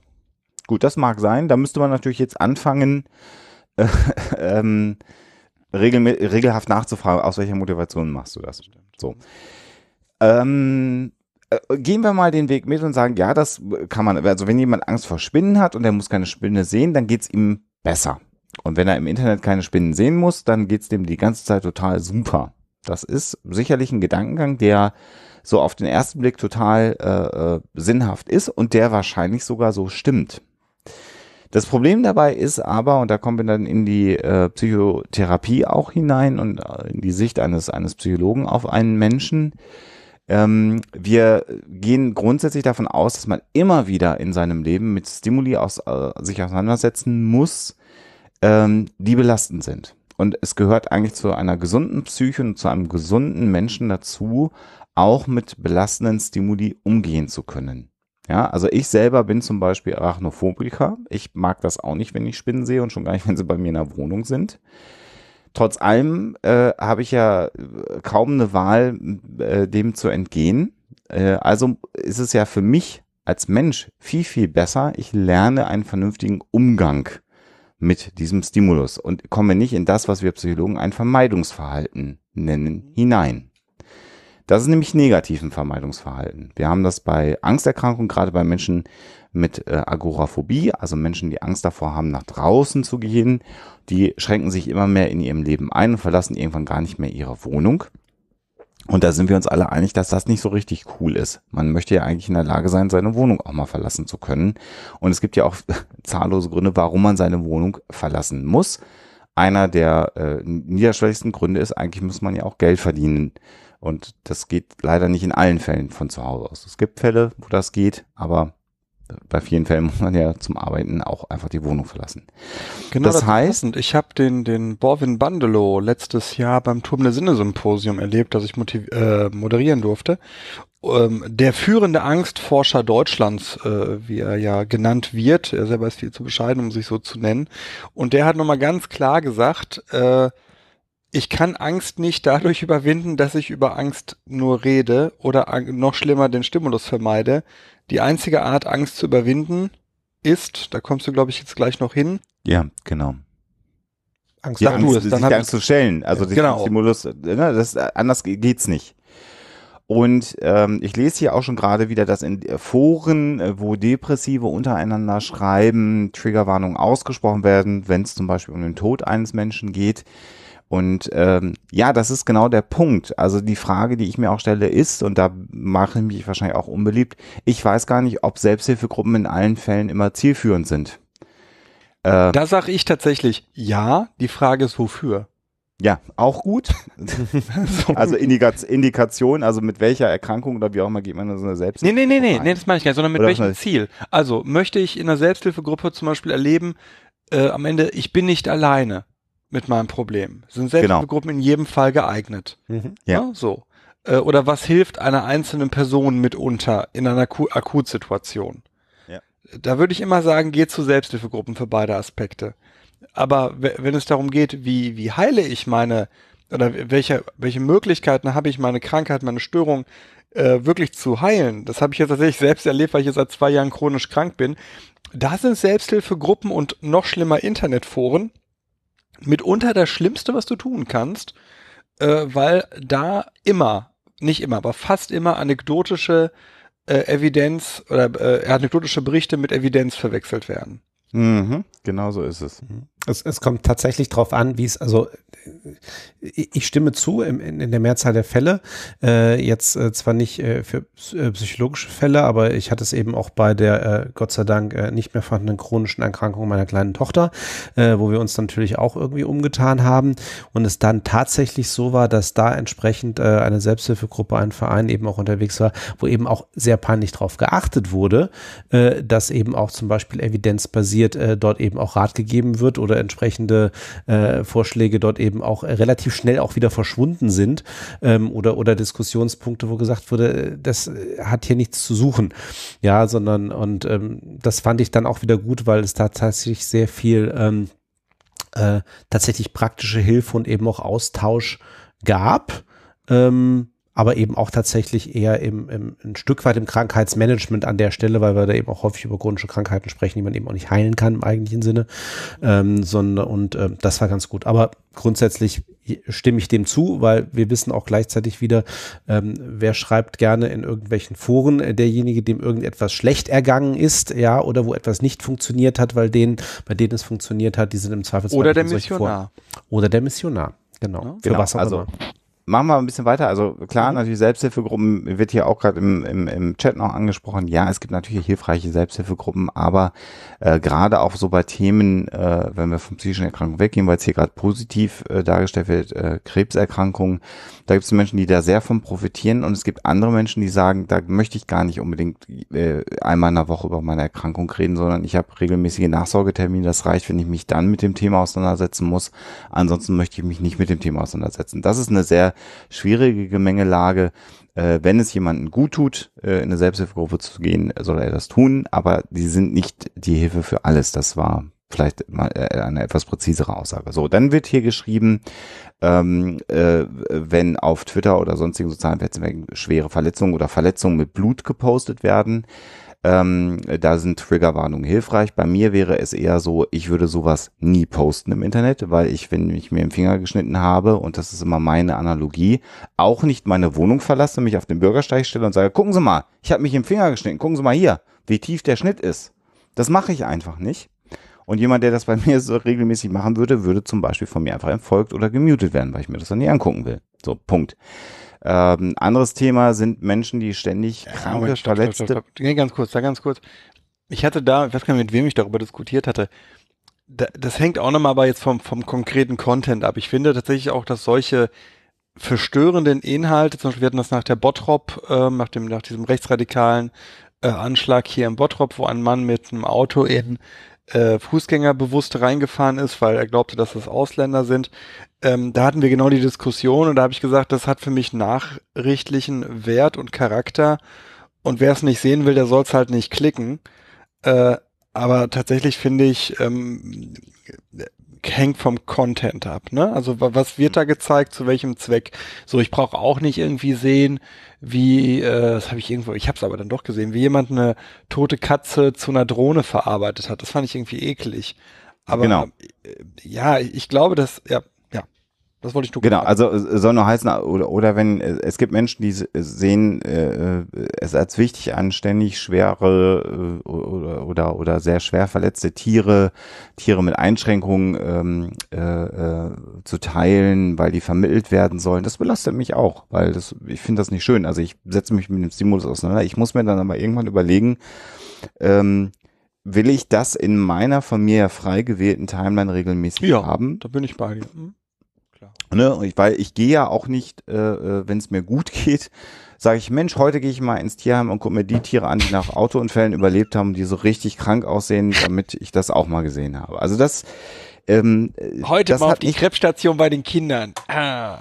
das wäre dann natürlich das überspitzte Beispiel. Also das heißt nur, äh, grundsätzlich sollte sich jeder, der die Inhalte ins Netz stellt, natürlich immer darüber Gedanken machen, was stelle ich überhaupt ins Netz? So, das ist, das, das hat aber was mit, mit, mit Zusammenleben von Menschen im Allgemeinen zu tun. So, das, so, worüber ich aber heute jetzt nochmal wieder rede, und da komm, will ich mal wieder ein bisschen einschränken, ist, was ich sehr häufig, insbesondere bei Mastodon sehe, ist, dass inzwischen Essen also Fotos von Essen. Also äh, man kann sich darüber unterhalten, ob man ständig Essen fotografieren muss, aber Menschen haben offensichtlich Spaß daran, ihr Essen zu fotografieren. Ja, weil sie stolz sind, dass sie was Tolles gekocht haben oder weil es hübsch aussieht oder was auch immer.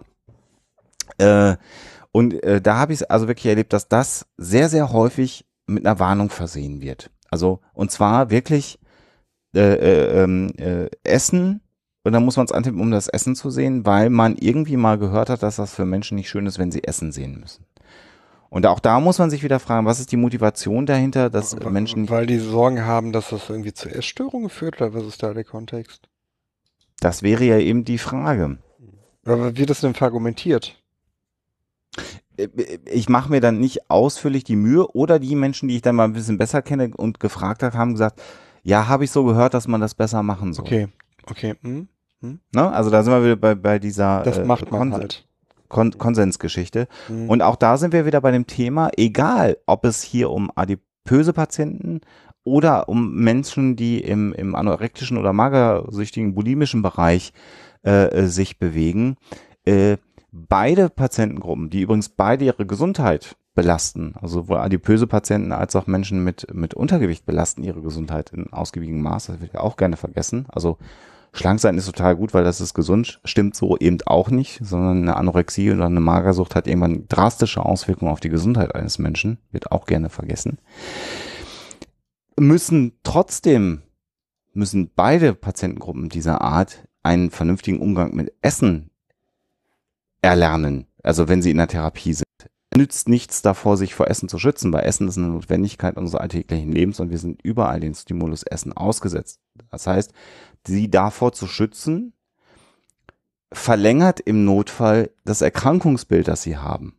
Ja, das ist also auch nochmal so ein Aspekt, äh, wenn ich jetzt äh, mit einer magersüchtigen Partnerin oder mit einem magersüchtigen Partner zusammen bin und nur noch heimlich esse, verlängere ich im Zweifelsmal äh, das Leiden meines Partners. weil ich die Krankheit mitstütze. Darüber sollte man sich auch Gedanken machen, äh, immer mal wieder. Äh, das Thema Veganer ist eine Geschichte, wenn ein Veganer Fleisch äh, problematisch findet, ist das, ist das so? Ja.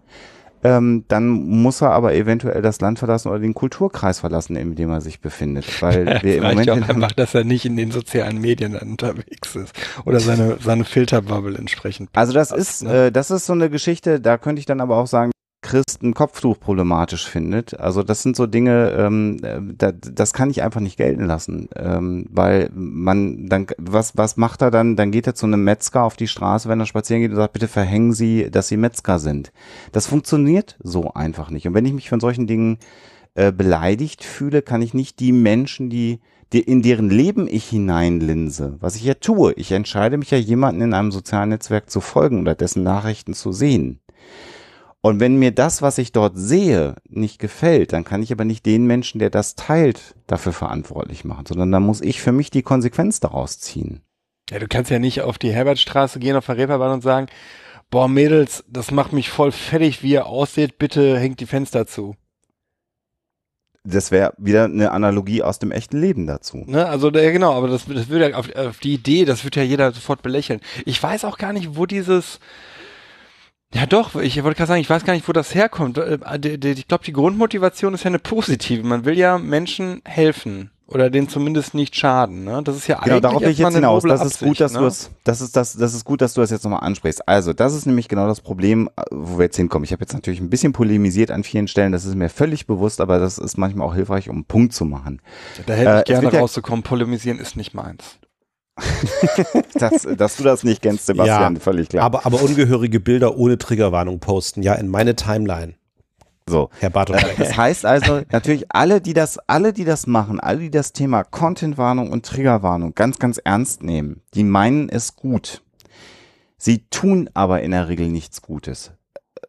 Was häufig häufig, wenn man fragt, und du hast es mehrfach gesagt, Sebastian, wenn, wenn entweder kommt ja, weil man es so macht, ich habe das gehört, dass man das so machen soll, oder was dann irgendwann kommt, ist, naja, Menschen, die ein Trauma hatten, ähm, die haben damit ein Problem.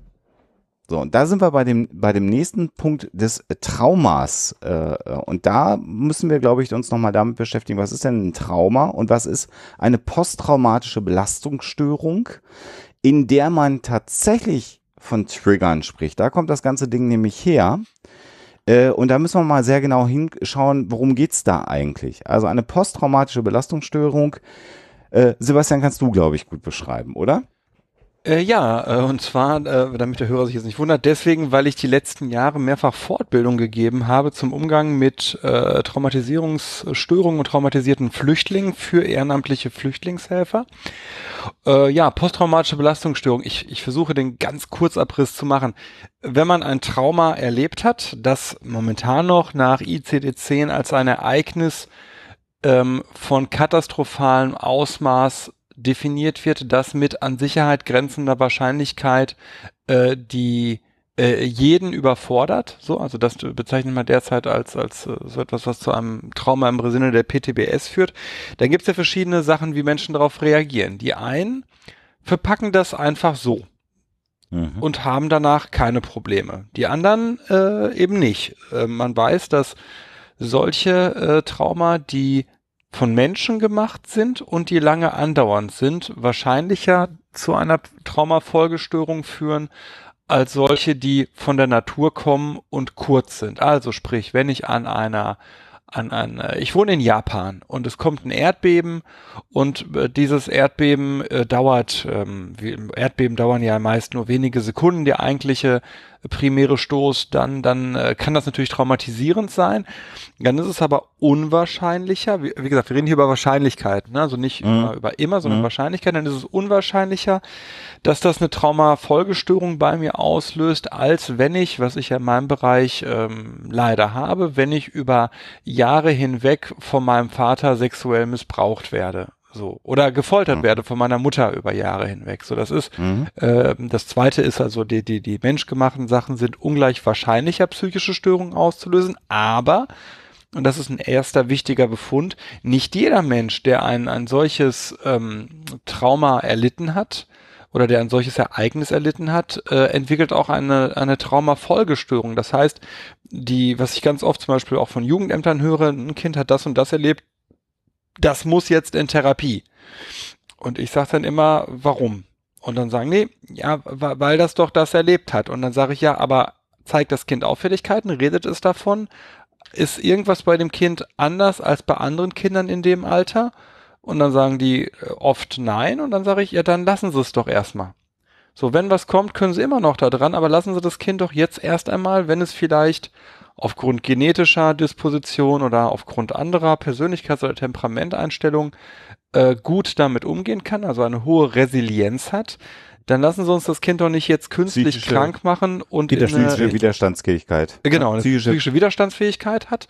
Dann lassen wir uns das Kind doch nicht krank reden, sondern dann ist doch, vielleicht haben wir ja, hat das Kind ja Glück gehabt in, in, Mhm. in dem Mist. Ne? Vielleicht hat es dann Glück, dass es jetzt keine Traumafolgestörung entwickelt. Und eine Traumafolgestörung, um jetzt nicht ganz ausschweifend zu werden, ist die posttraumatische Belastungsstörung. Die kann immer erst äh, mit einem gewissen zeitlichen Abstand diagnostiziert werden. Davor ist es, wenn dann eine Anpassungsstörung. Mhm. Und die ist gekennzeichnet davon, die posttraumatische Belastungsstörung, die ihr übrigens in, in Arztserien oft als äh, PTSD hört, also Post-Traumatic Stress Disorder. Warum auch immer wird das in, in Arztserien nicht äh, übersetzt oft. Besetzen, ja. Hm. Ne? Also das ist spannend. Mensch. Alle anderen Störungen werden ja übersetzt. PTBS Genau. wird meist im PT, äh, PTSD Ja, stehen lassen. Aber die reden ja auch über DNA. Stimmt. Ist Statt DNS. Stimmt. Mhm. Stimmt. Ja, natürlich. Rudloff. Ja, hahaha. Ja, ja. Genau, um, um, Ähm, um, das, um das jetzt nochmal Genau, ich mache jetzt ganz kurz noch den Abschluss. Ja. Äh, Symptome sind ähm, Wiedererleben des äh, traumatisierenden Erlebnisses. In dem Moment ist man auch wie nicht vor Ort. Albträume, Schweißausbrüche, also ähm, ähm, ähm, körperliche Symptome. Ähm, teilweise spielen die Leute dann auch das Traumatisierende nach mit sich selbst als Täter äh, was, was ja, wenn man sich vorstellen kann, ne, jemand hat erlebt, was der IS so macht und spielt das dann selber nach, dann kann das natürlich zu großen Problemen führen ähm, und ist eine anhaltende Störung und die, und jetzt schließe ich den Kreis, kann tatsächlich verstärkt werden durch spezifische Auslösereize, sogenannte Trigger. Das heißt, ein ganz, ganz klassisches Beispiel, und das ist auch das, was, wo es am häufigsten dann auch auftritt und sehr häufig diagnostiziert wird, sind Soldaten, die im Kriegseinsatz waren. Da äh, gibt es sehr häufig Fälle von äh, posttraumatischen Belastungsstörungen. Und das ist dann so, wenn es einen Knall gibt oder mal eine Fehlzündung beim Auto, ist heute nicht mehr so ganz häufig.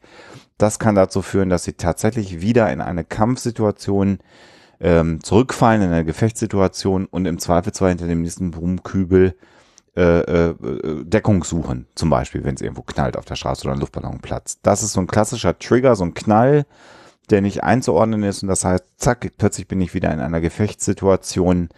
Ähm, das wäre so ein ganz klassisches Beispiel. Ich habe, ähm, vielen Dank, Sebastian, übrigens, dass du das jetzt gerade mal alles gemacht hast. Ich habe äh, mir den äh, äh, deutschen Wikipedia-Artikel zur posttraumatischen Belastungsstörung angeschaut und war entsetzt darüber, dass bei dem Thema Häufigkeit überhaupt keine Aussagen zur Häufigkeit der posttraumatischen Belastungsstörung in Deutschland gemacht werden.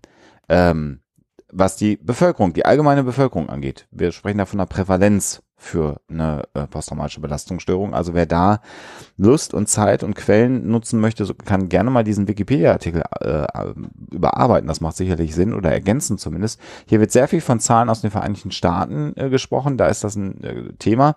Und äh, der Einstieg hier in Wikipedia, um das einfach nochmal zu unterstreichen, was du sagst, Sebastian, ist, dass 50 bis 90 Prozent der Erwachsenen und Kinder in den USA in ihrem Leben ein Trauma erleben. So, das Wie viel Prozent, sag mal bitte die Zahlen. 50 bis 90 Prozent. Der was? Ein Trauma erleben. Was Der- auch der- ein der was? Trauma ist. Der Kinder. Ki äh, Erwachsenen und Kinder. Also jeder Mensch erlebt einmal in seinem Leben ein Trauma, steht da im Prinzip. Fast. So. Was nicht zu einer äh, posttraumatischen Belastungsstörung führt. Also der Artikel, den kann sicherlich jemand mal ein bisschen überarbeiten. So, dann habe ich mal mir ein bisschen mehr Mühe gemacht und habe geguckt, wie komme ich denn an Zahlen äh, für Deutschland ran. Weil es wird ja so getan, ich, man, ich werde getriggert dadurch. Für mich als Psychologen heißt das, wenn ich getriggert werde, leide ich an einer posttraumatischen Belastungsstörung und ein Trigger bedeutet, dass ich genau das alles mal habe, was Sebastian gerade ausführlich beschrieben hat, ja. Da kommt man dann irgendwann auf ein Papier, ich habe hier ein Papier vom äh, Deutschen Bundestag tatsächlich, der einen Sachstand zur posttraumatischen Belastungsstörung äh, ähm, darlegt. Das Papier, was ich hier habe, ist aus dem Jahr 2016. Da kann man dann lange drin rumrechnen und ich habe sehr großzügig äh, gerechnet und habe also eine Prävalenz äh, von erkrankten Menschen in Deutschland, die auch also eine diagnostizierte posttraumatische Belastungsstörung haben und behandelt wurden, von ungefähr 0,2 Prozent festgestellt. Das ist irgendwas zwischen 12 und 15.000 erkrankte Menschen. Äh, die Zahlen, die ich hier gerade zitiert habe, sind aus dem Jahr, muss ich nochmal gerade gucken. Ich meine, es war 2015 oder 2016 und in diesem Papier steht drin, dass man zukünftig mit höheren Zahlen rechnen muss. Aber nochmal 0,2 Prozent von Menschen, die eine Diagnose haben, die behandelt wurden. Das heißt, es gibt eine Dunkelziffer. Das heißt, es wird mehr Menschen geben, die darunter leiden. Aber es kann nicht sein, dass im Prinzip jeder Dritte, der in einem sozialen Netzwerk unterwegs ist, an einer posttraumatischen Belastungsstörung leidet und davor geschützt werden muss, getriggert zu werden. Das ist auch nochmal. zwei Prozent. Einer von 500. Das heißt, ich suche hier gerade, ich hatte eine Präsentation dazu, ich finde sie gerade nicht. Ich habe im Kopf, dass die Prävalenz für Schizophrenie bei zwei Prozent liegt. Ist das die richtig? Müsste, ja, das ist, also wahrscheinlich sind die entweder gleich groß oder die Wahrscheinlichkeit einer, einer Schizophrenie zu leiden ist höher als einer. Also die ist auf jeden Fall im, im, im ganzzahligen Prozentbereich. Das, genau, das heißt aber, gehen wir mal von den zwei Prozent aus. Ich weiß nicht, ob zwei oder vier die richtige, der richtige Prozentsatz war. Das heißt, die Wahrscheinlichkeit, dass du jemanden kennst, so, so sage ich das ja immer, die Wahrscheinlichkeit dann, dass du jemanden kennst, der eine Schizophrenie hat, ist um den Faktor 10 höher, als dass du jemanden kennst, der eine PTBS hat. Ja. Und wenn man sich dann mal fragt, wie viele Menschen hast du real erlebt, die schizophren sind, dann relativiert sich das, glaube ich, nochmal. Klar, es gibt natürlich dann, wie immer, gewisse Blasen, Milieus, in denen Störungen Völlig aus Gründen klar. häufiger mhm. oder weniger häufiger sind, das ist so. Aber einfach mal so für, zu, zur Einordnung. Ne? Es mag sich ja jemand, jeder mal fragen, wie oft er Menschen erlebt hat, die eine Schizophrenie haben. Mhm. Und ein Zehntel häufig so sehr sind dann die äh, PTBS. So. Und jetzt, äh, weil ich ja auch gerade wieder im Chat zur Sendung äh, äh, gelesen habe, ist, dass jemand sagt, ja, aber wenn mir jetzt gerade übel ist und ich mich nicht wohlfühle, will ich keine Essensfotos sehen. Das kann ich sogar nachvollziehen, aber dann geht's doch auch darum, setze ich mich dem Risiko aus. Und das heißt nicht, gehe nicht ins Internet, aber ich kann mir doch dann, wenn ich weiß, dass ich dann ein Problem bekäme, ich würde dann erstmal nicht im Internet surfen, aber dann macht man sich halt Listen. Auch das geht ja im Internet. Dann mache ich mir halt eine Liste Katzenfotos und dann habe ich da lauter Accounts in Social Media Netzwerken, wo ich nur Katzenfotos sehe. Und dann gucke ich mir Katzenfotos an, wenn es mir übel geht und dann geht's mir total gut. Weil, wenn mir, ich nochmal, wieder den Vergleich zur realen Welt. Wenn mir total schlecht ist, gehe ich nicht in eine Burgerbratstube, wo es nach Fett und Pommes und sonst wie riecht, ja. Beschwer mich so, dann auch noch. Ne? Und, und, und, sag, sag mal, ey, mir geht das jetzt schlecht und du brätst hier weiter äh, Pommes und das kann ja wohl nicht dein Ernst sein. Das, das mache ich ja nicht. Einen Schritt davor, noch nicht mehr in die Burgerbratstube, sondern allein irgendwie durch die Innenstadt zu gehen, ja, und dann irgendwie sich darüber zu beschweren, dass es da auch was zu essen gibt. So. Und natürlich nervt mich das, wenn ich durch die Stadt gehe und einer äh, oder oder ich sitze in der Bahn und einer sitzt neben mir, der unangenehm riecht. Ja, oder was weiß ich. Äh, all das Brötchen. Auch oh, morgens Fischbrötchen morgens, bei euch in Hamburg. Oh, ja, auch Mettbrötchen gibt's oder Menschen, die morgens um sechs vom Nachtschicht nach Hause fahren und ihr Feierabendbier trinken. Das kann manchmal auch oh, echt anstrengend sein. Oder was ich tatsächlich, warum ich zum Beispiel mit Grabsreisen, so sehr ich das Unternehmen hier in Herne schätze, äh, nicht mehr groß in Urlaub fahre, ist die Angewohnheit des Ruhrgebietlers, gerade schlesischer Herkunft, äh, als äh, Wegverpflegung auf solche Busfahrten gekochte Eier mitzunehmen. die dann den gesamten Bus mit einem penetranten Eigeruch, wenn du nach Paris fährst, über Stunden erfüllen. Brauche ich nicht. Deswegen fahre ich damit ja nicht. Ja. Tatsächlich wahr. Deswegen. Ich kann das also nicht Also das riechen. heißt, riecht eklig. Das, das heißt, was, was man mit Triggerwarnungen ein Stück weit, wenn man sie einfordert, auch verlangt, ist ein Stück weit, dass alle anderen Menschen nur noch Rücksicht auf meine eigenen Bedürfnisse äh, nehmen. Das hat was maximal egozentrisches auf der einen Seite, was auch nicht immer so ganz gesund ist. Und zum anderen äh, kommen wir auch da nochmal hin, dass wir unseren eigenen Medienkonsum auch mal hinterfragen müssen und uns anschauen müssen. Und ich kann nicht von anderen Menschen verlangen, dass alle anderen Menschen ihr Leben verändern, nur damit es mir gut geht. Also das kann ich natürlich verlangen, damit wäre ich aber nicht erfolgreich erfolgreich sein. Das heißt, was ich da erleben werde, ist immer wieder ein Scheitern. Und äh, Sebastian, du hast völlig recht, ich muss noch mal irgendwann demnächst mal anfangen, immer mal wieder diese neu, in Anführungsstrichen neutralen Accounts, die das einfordern, ähm, äh, weiter mal zu fragen, warum sie das tun. Wir haben eine Situation in den Vereinigten Staaten, und auch da kommt es im Wesentlichen in vielen Bereichen her. Die Vereinigten Staaten sind im Moment in einer Situation, und das Thema wäre jetzt zu groß, wo in einem äh, zunehmenden Maß und ich finde fast in einem exponentiellen Maß so etwas wie, ich will jetzt nicht den Begriff Social Justice zwingend erfordern, aber sowas wie Political Correctness ähm, gelebt und in einem übersteigerten äh, Maß gelebt wird, dass es fast unmöglich ist, sich korrekt zu verhalten. Und das schwappt so ein Stück weit zu uns rüber. Und das Problem ist eben, wenn man äh, alle, also äh, die einzige Lösung letztendlich wäre ja am Ende, dass alles, was ich in soziale Netzwerke einstelle, irgendwie ausgeblendet ist. Ja? ja. Weil damit stelle ich auf alle Fälle 100% sicher, dass sich niemand angesprochen fühlt äh, oder, oder getriggert fühlt. Ja, mein, mein ähm, Profilfoto, was ich habe in allen sozialen Netzwerken aktuell, da sieht man, dass ich ein Lederarmband trage. Das dürfte man eigentlich gar nicht sehen. Das totes Tier, das ist mir bewusst. Damit kann ich jemanden triggern, weil ich ein totes Tier am Arm auf dem Foto getragen habe. Habe ich jetzt aktuell nicht. Ich möchte einfach nur noch mal eine Lanze dafür brechen, dass wir äh, unter dem, unter dem hehren Anspruch, Menschen in Schutz zu nehmen, sie ein Stück weit entmündigen im schlimmsten Fall mit den Gegebenheiten eines normalen gesellschaftlichen Lebens kompetent umzugehen. Wir alle müssen uns jeden Tag Dingen ausgesetzt sehen, die wir nicht schön finden. Immer wieder, den ganzen Tag. Nachrichten, Tagesschau, Zeitungen, was auch immer. Da sehe ich immer Sachen, die mich belasten. Damit ich aber weiter funktionieren kann, muss ich mir selber Methoden überlegen, wie ich mit diesen, da sind wir beim Begriff Stimuli, vernünftig umgehen kann.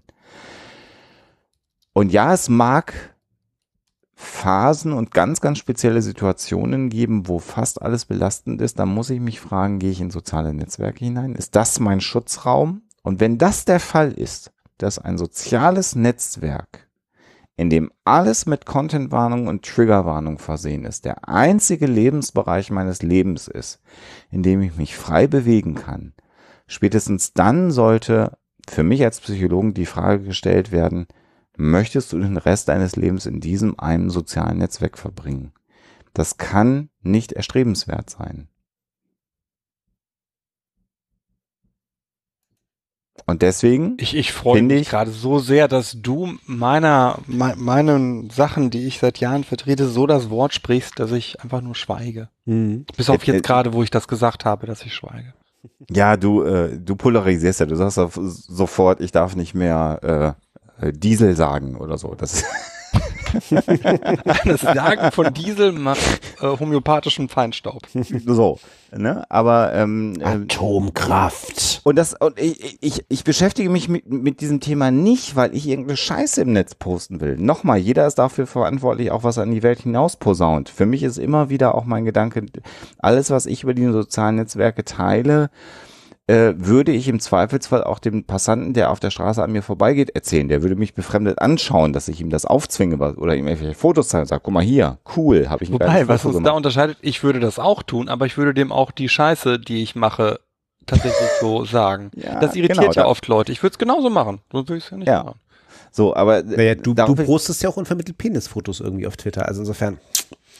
Ja, da kann ich gerne was zu sagen, weil das hat, aber das passt genau da rein, weil ich mich nämlich gewundert habe, ich wollte dieses Penisfoto nehmen. Ähm, also das Bild, das man da sieht, ist ein Mann mit einem schlaffen Glied, der das Glied in der Hand hält. Und das ist bei Flickr unter Masturbation zu finden. Und ich wollte das machen, weil wir morgen einen Artikel haben, der sich damit beschäftigt, dass nach Hahnemann bei der Homöopathie nicht wirkt, wenn man währenddessen masturbiert. Wirklich wahr. Und dann fiel mir auf, dass ich mich gar nicht traue. Das ist der besten Gründe gegen Homöopathie zu sein, oder? Aber ich habe dann das gemerkt, ich traue mich nicht, dieses Bild zu nutzen, weil ich Angst habe, bei Facebook wieder gesperrt zu werden. Und dann habe ich mir gedacht. Wäre wahrscheinlich sogar so. Ja, und dann habe ich gedacht, warum? Und dann, ich glaube gar nicht, dass das gegen die AGBs von Facebook verstößt. Und habe mir dann gedacht, Alter, wie kaputt bin ich eigentlich mittlerweile, dass ich ein völlig harmloses Bild eines nicht irrigierten Penises, eines nackten Mannes, mich nicht traue, übers Netz zu bringen, weil mich irgendein komisches Unternehmen dann vielleicht wieder für 30 Tage rausschmeißt. Hatte das deswegen als Symbolfoto für den Artikel genommen. Der Autor, als ein Gastbeitrag ist, sagte dann, bitte nimm das wieder raus. Dann habe ich mir gedacht, dann spiele ich das halt über Twitter. Das ist die Geschichte dieses Penis. Und, tatsächlich, du, du, hast es ja schön über den, über den Bartocast-Account gemacht und ich meine auch die, also es ist tatsächlich auch irgendwie so verwirrend, weil man muss jetzt noch dazu sagen, den, den Text, den du dazu geschrieben hast, war, ich weiß noch nicht wofür, aber dieses Bild werde ich mal als Symbolfoto nehmen. ähm, aber wie gesagt, es, es, hat mich dann doch schon überrascht und äh, als dann das Thema irgendwie äh, Content-Warnung irgendwie dann für heute Abend kam, dachte ich, hm, vielleicht war das auch im Vorgriff darauf. Ähm, aber ja, aber um ich, vielleicht ich mal ganz jetzt, kurz äh, Entschuldigung, aus ich, therapeutischer oder aus Moment, ich, ich, ich, möchte nur kurz sagen, ich frage mich, ob es irgendeinen Homöopathen gibt, der seine Patienten auf diesen Umstand hinweist. Ich, ich glaube habe nicht. von einer Dame mal eine Homepage gesehen, eine homöopathische Kinder- und Jugendtherapeutin, die darauf ihr gesamtes Geschäftsmodell für eher konservativ ausgerichtete Eltern hin äh, aufbaut. Ich wollte gerade sagen, ich kann mir nicht vorstellen, dass es das nicht gibt. Ja, nee. Weil, weil es nichts gibt, was es nicht gibt. Ja. Welcome to the Internet. Sorry, ja. Wahrscheinlich gibt es sogar Pornos, wo homöopathische Ärzte versuchen, ihre Patienten zu verführen, damit sie, keine Ahnung, irgendwie so eine Geschichte.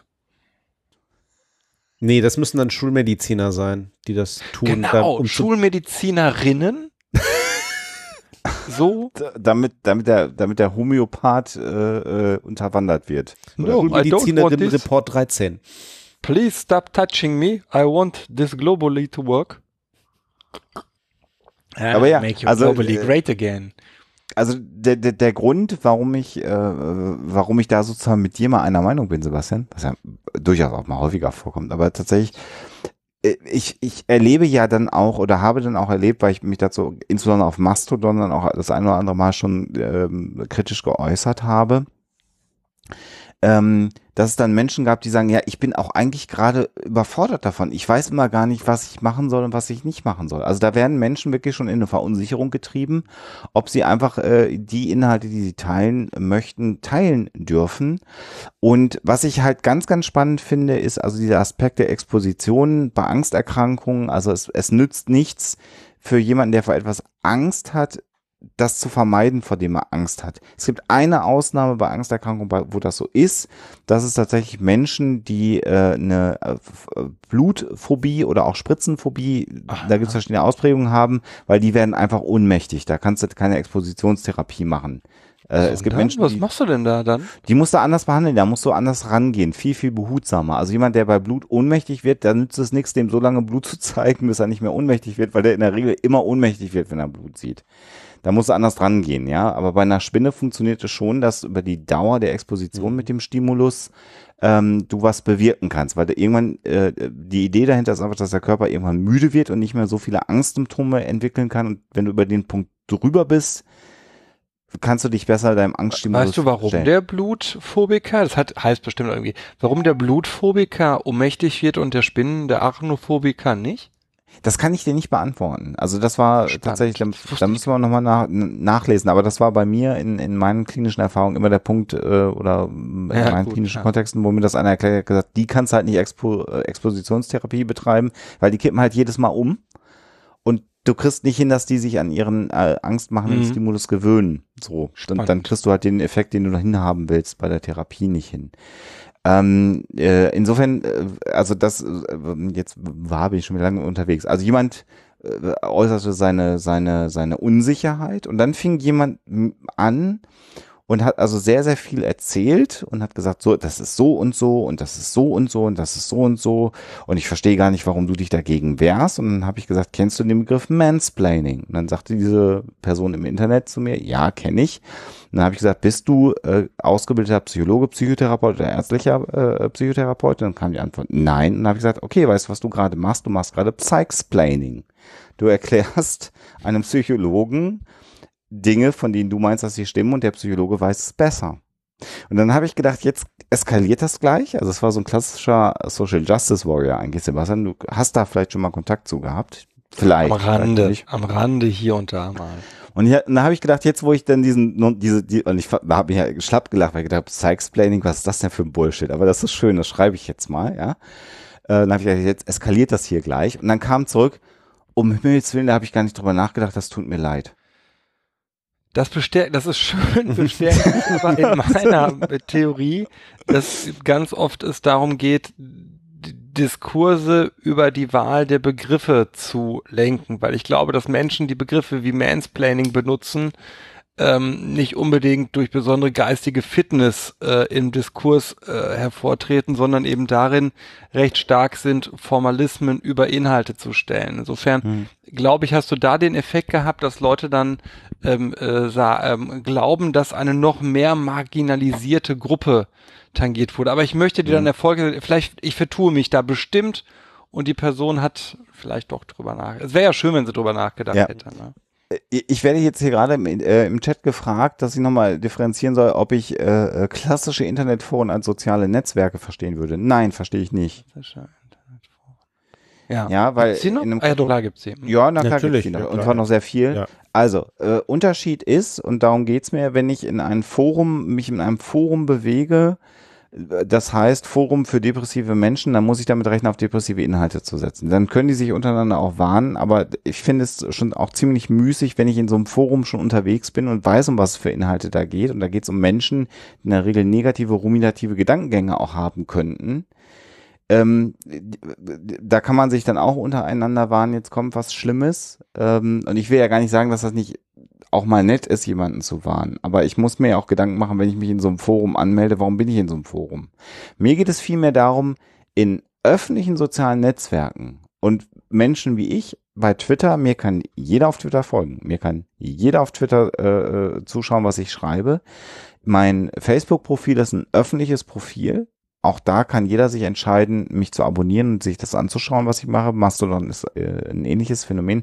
Das sind für mich die Dinge, äh, die ich hier jetzt in diesem Fall heute als soziale Netzwerke bezeichnet habe. Und da muss ich ein gewisses Maß an äh, humanistischer Weltsicht und, und gesellschaftlichem Verständnis haben in dem, was ich rumposte, natürlich. Das habe ich ja schon mehrfach heute gesagt. Ähm, aber ansonsten möchte ich doch gerne auf diesen Netzwerken das machen, was ich machen möchte. Und ähm, äh, äh, und äh, mu- muss nicht alle Menschen, die in irgendeiner Art und Weise vor irgendwas Angst haben, von Triggern will ich gar nicht sprechen. Triggern haben wir ausführlich geschildert. Menschen, die Angst vor etwas haben, die etwas Ich würde gerne noch was zu Triggern gleich sagen, aber mach erst mal Ja. fertig. Äh, äh, ne, da mich nicht einschränken müssen, weil ich meine, damit jemanden zu belasten. So, jetzt kannst du. Genau, zu Trigger vielleicht noch etwas, bevor das falsch äh, rüberkommt, auch wenn Alexander es nicht falsch gesagt hat. Ja, es gibt Trigger. Ich hatte äh, letztens, äh, letztens, äh, ich glaube Mitte letzten Jahres war das ein Fall, ich glaube, den habe ich auch schon mal beim Psychotalk damals geschildert, ne? Eine Frau, die ähm, ihr, ihr rothaariges Kind äh, nicht annehmen, nicht lieben kann, weil die roten Haare sie an die äh, sie die verbindet mit dem mit dem Vergewaltiger, der dieses Kind gemacht hat, mutmaßlich, weil der auch rote Haare hatte, aber letztlich weiß sie es nicht. Das heißt, Trigger gibt es tatsächlich für für psychische Störungen und auch für PDBS, aber die, die, die Augen oder es gibt das Konstrukt der Augenscheinvalidität in der Psychologie. Das beinhaltet, dass man glaubt, dass etwas deswegen gut ist oder gut funktioniert oder gut passt, weil es augenscheinlich gut passt. Also zum Beispiel, wenn ich jemanden in der Personalauswahl Probe arbeiten äh, lasse, äh, der soll bei mir im Büro anfangen und ich mache in meinem Assessment Center eine Postkorb-Aufgabe, hat das eine hohe Augenscheinvalidität, unabhängig davon, ob das wirklich gut ist oder nicht. Und ähnlich ist es aus meiner Sicht, wenn man das wirklich gut meint, bei vielen Triggerwarnungen. Man hat eine hohe Augenscheinvalidität. Guck mal, der kommt aus dem äh, Krieg, da wurde geschossen. Also müssen ja Knalle, Knelle, wie auch immer der Plural von Knall ist, ähm, Laute zu, Geräusche. zum, zum, bitte? Knallgeräusche. Ja, Geräusche. Knallgeräusche zu einem Auslösen von, von äh, ähm, Intrusion, also Eindringen von traumatis Mhm. traumatisierendem äh, Vergangenheitserinnerungen in den Alltag kommen übrigens wunderbar in der im ersten in der ersten Hälfte von äh, Star Trek Discovery dargestellt. Äh, so einfach ist es aber nicht, sondern die Leute entwickeln teilweise eben Trigger Besser die Darstellung, besser die Darstellung in Terminator 1, äh, die äh, äh, Schrottplatzszene. Ja, die Schlafszene am Schrottplatz, wo die Geräusche des Schrottplatzes ihn in, zurück in den Krieg gegen die Maschinen versetzt. Ist ein bisschen Da erinnere ich mich nicht mehr dran, aber äh, du wirst Oder, recht haben. oder wiederum neuer, da musste ich mich vorhin schon dran denken, äh, äh, aktuelle Serie Bodyguard. Ähm, Habe ich noch nicht gesehen, soll aber gut sein. ja, und äh, genau das gleiche. Whitney Houston, ist die nicht tot?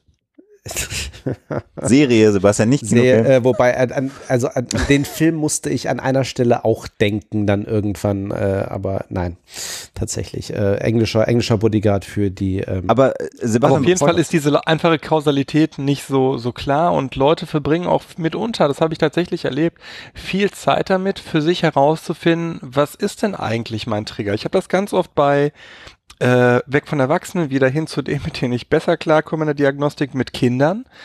Da haben wir das ganz oft, dass völlig unspezifische Reize Trigger sind für erlebtes Verhalten. Ich hatte das in einem Fall, und das ist jetzt wirklich wahr, da hat ein Junge immer auf Bauzäune reagiert. Und wir haben alle gar, war dann wirklich weg, also ne, hat, war dann wie weggebeamt, hat also, wie Mhm. Psychologen Mhm. sagen würden, dissoziiert. Und wir haben gar nicht gerallt, warum. Und wir glauben mittlerweile, aber das ist so eine Arbeitshypothese, dass der Vater, das spricht vieles für, ähm, als er so fünf, sechs war, öfter mitgenommen hat in den Puff, wo er dem Papa beim äh, Poppen zusehen musste und der Papa ihn dadurch zum echten Mann machen wollte. Und diese, diese, diese, dieses Rotlichtding war eben hinter einem Bauzaun. Das spricht vieles für, für eine Stadt, für eine Stadt hier im Ruhrgebiet. Aber heißt, so eine, man kann es auch nicht ver, ne, ich hoffe, es ist rübergekommen, was ich, ich bin doch leicht angetrunken, merke ich. ja, Äh, diese diese einfache. Kausalität geht nicht. Also kommt rüber, ich, ich kenne auch einen Fall, auch anekdotisches Beispiel aus der Psychotherapie, äh, aus, meinem, aus meiner Praktikumszeit, wo jemand dann im Rahmen der Einzeltherapie, da war ich nicht dabei, aber das hat die Teamtherapeutin dann erzählt, ähm, immer berichtet hat, dass er in äh, ein, einem Zimmer, wenn er in einem Zimmer sich aufgehalten hatte, die Person es ihm immer sehr, sehr, sehr schlecht ging. Er das aber nicht einordnen konnte. Und äh, interessanterweise dann irgendwann im Rahmen der Therapie herauskam, dass in dem Zimmer, wo es diesem, dieser Person immer sehr, sehr schlecht ging, äh, eine Tapete hing, die der Tapete genau entsprochen hat, äh, in einem anderen Zimmer, in einem anderen Haus, wo ein Missbrauch stattgefunden hat. Das ist so ein Trigger, wenn es auch noch ein verschüttetes Ding ist, äh, die es Mhm. natürlich gibt. Ja, und daran, also das, so ähnlich wie du das beschreibst, gar nicht genau klar, wo es herkam. Das ist dann in der Therapie irgendwann erarbeitet worden und auch erinnert worden. Und jetzt äh, fand ich dieses rothaarigen äh, Beispiel, was du gesagt hast, finde ich ein exzellentes Beispiel. Und ja, für diese Frau wäre es wahrscheinlich hilfreich, wenn ich alle rothaarigen Menschen, die ich als Foto poste, wie auch immer auf dem Gruppenfoto, mit einer Contentwarnung versehe, weil dann müsste sie nie Rothaarige sehen und sich mit dieser Situation auseinandersetzen. Aber die Frage ist doch letztendlich für mich als Psychologen und dann, wenn ich einer wäre als Psychotherapeut, wäre es für diese Frau nicht besser, irgendwann in einen Zustand zu kommen, in, einen, in eine psychische Stabilität zu bekommen, rothaarige Menschen zu sehen, ohne getriggert zu werden. Und das würde ich immer als das höhere Gut ansehen.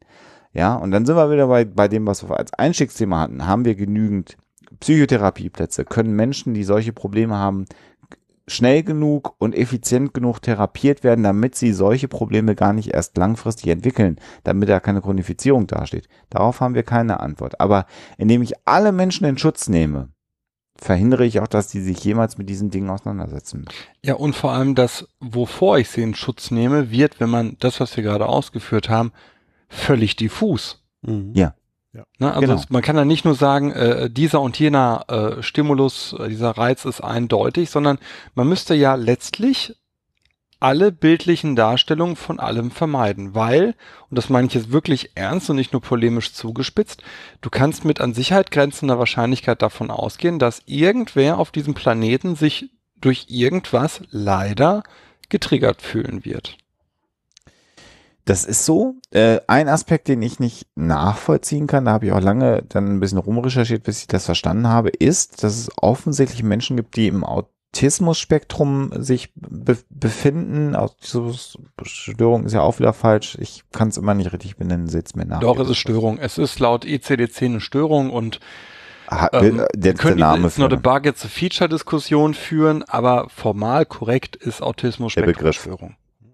So, dass es da offensichtlich Probleme mit Augenkontakt gibt und dass dann, wenn jemand ein Selfie von sich postet, das eventuell belastend sein kann. Ähm, das ist einfach eine Sache, die kann ich an der Stelle nicht nachvollziehen, weil äh, ich dafür zu wenig tatsächlich Menschen kenne, äh, die sich in diesem Spektrum äh, bewegen. Aber auch da ist natürlich die Frage, wenn du ähm, in, in, einem, in einem umfangreicheren äh, Bereich am, am, am gesellschaftlichen Leben teilnehmen ähm, möchtest, wirst du mit anderen Menschen interagieren müssen. So möchte ich das vorsichtig formulieren. Also auch da, niemand wird jemals immer in der Lage sein, jeglichen Augenkontakt zu vermeiden. Ja, und vor allem von bis, ne? Also ich, äh, Hm. lustigerweise, ich wusste gar nicht, dass du das erzählst. Ich war gestern bei einem äh, Asperger autistischen Jungen, der ist, wie alt ist der? Ich will keinen Namen nennen, sieben ist der Junge. Ähm, der war so völlig anders als das, wie ich normalerweise äh, Kinder aus dem Bereich erlebt habe. Der hatte ganz viel Autistisches, so, Mhm. aber dem war auch, das habe ich, das aber auch aus dem Nichts kommt, kam der auf einmal zu mir hin, guckte mir in die Augen und umarmte mich und kuschelte. Und ich Mhm. saß da und dachte, okay, das habe ich jetzt nicht kommen sehen, so. Aber auch da, ne, keine, keine einfachen äh, 0815 Sachen. Ja, ge- äh, schön, schön, schön zusammengefasst, Sebastian. Das ist eigentlich so genau der Punkt, den ich machen wollte.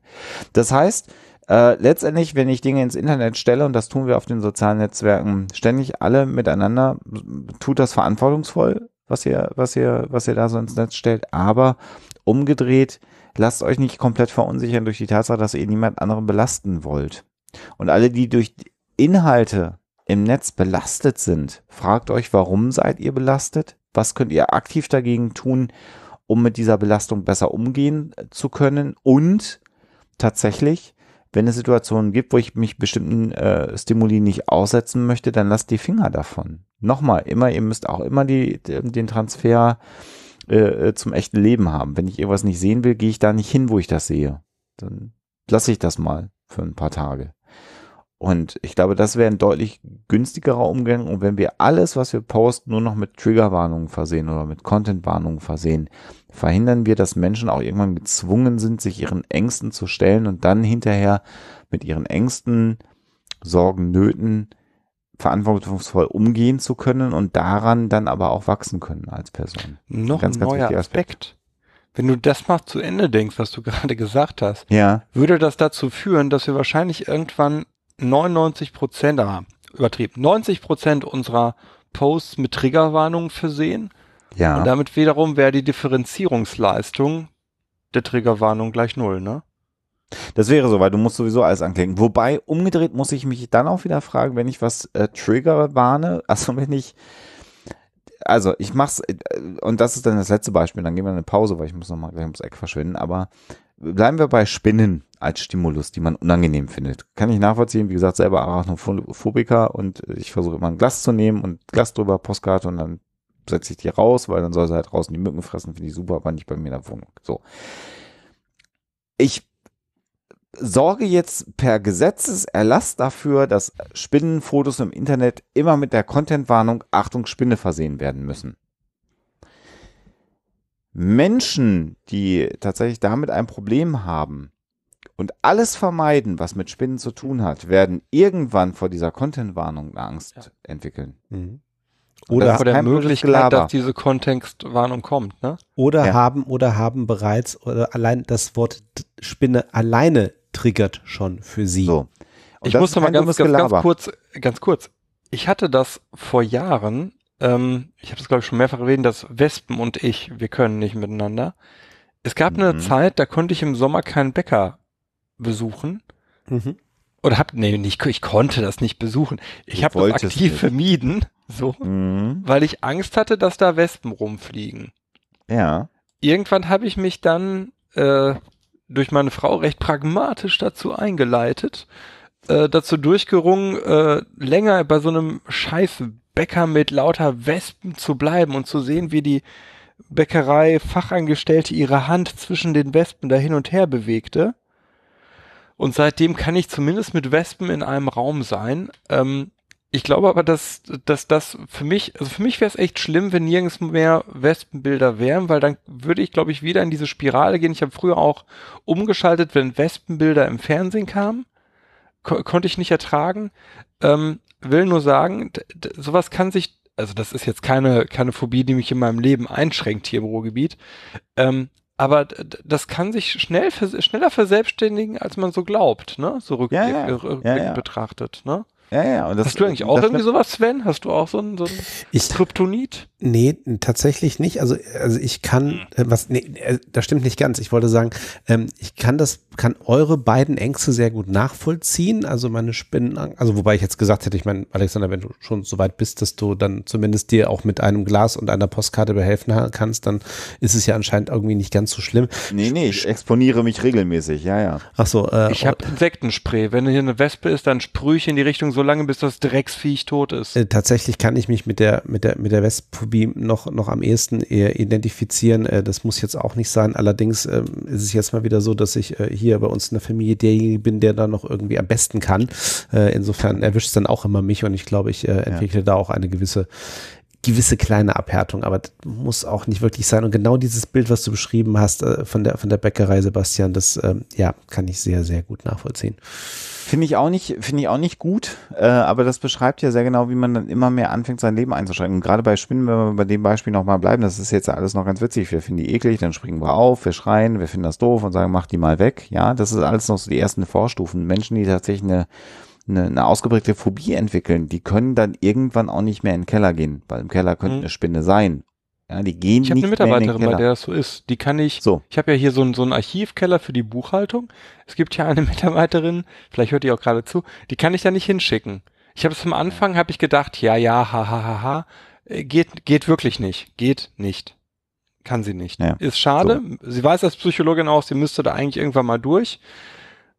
Aber das ist jetzt auch nicht mein Job als Arbeitgeber, ne? So, Richtig. zu sagen. Hm. Du So, aber gehst das jetzt so lange so- in den Keller, bis deine Phobie weg ist.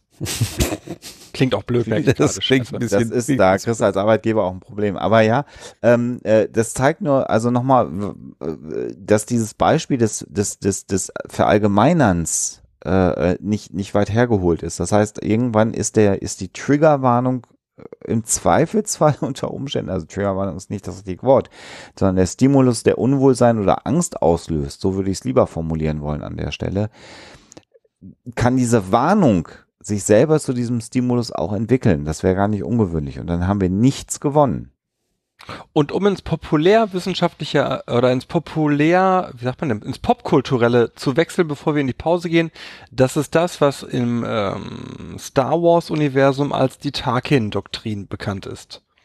Nicht die Angst ist das Problem, sondern die Angst vor der Angst. So. ist Dann doch so. Vielen Dank für die Content-Warnung. Warnung.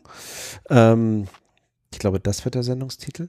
Ähm, und nach der Pause kann uns dann Alexander mal verraten, ob es ihm denn bei seiner ursprünglichen Suche nach Evidenz gereicht hätte, wenn er eine gute Studie gefunden hätte. Dann Na klar. Aber Und du bist dann wieder ein bisschen lauter nach der Pause, weil du bist gerade super leise bei mir, ich? Sven. Hm? Okay. Gut.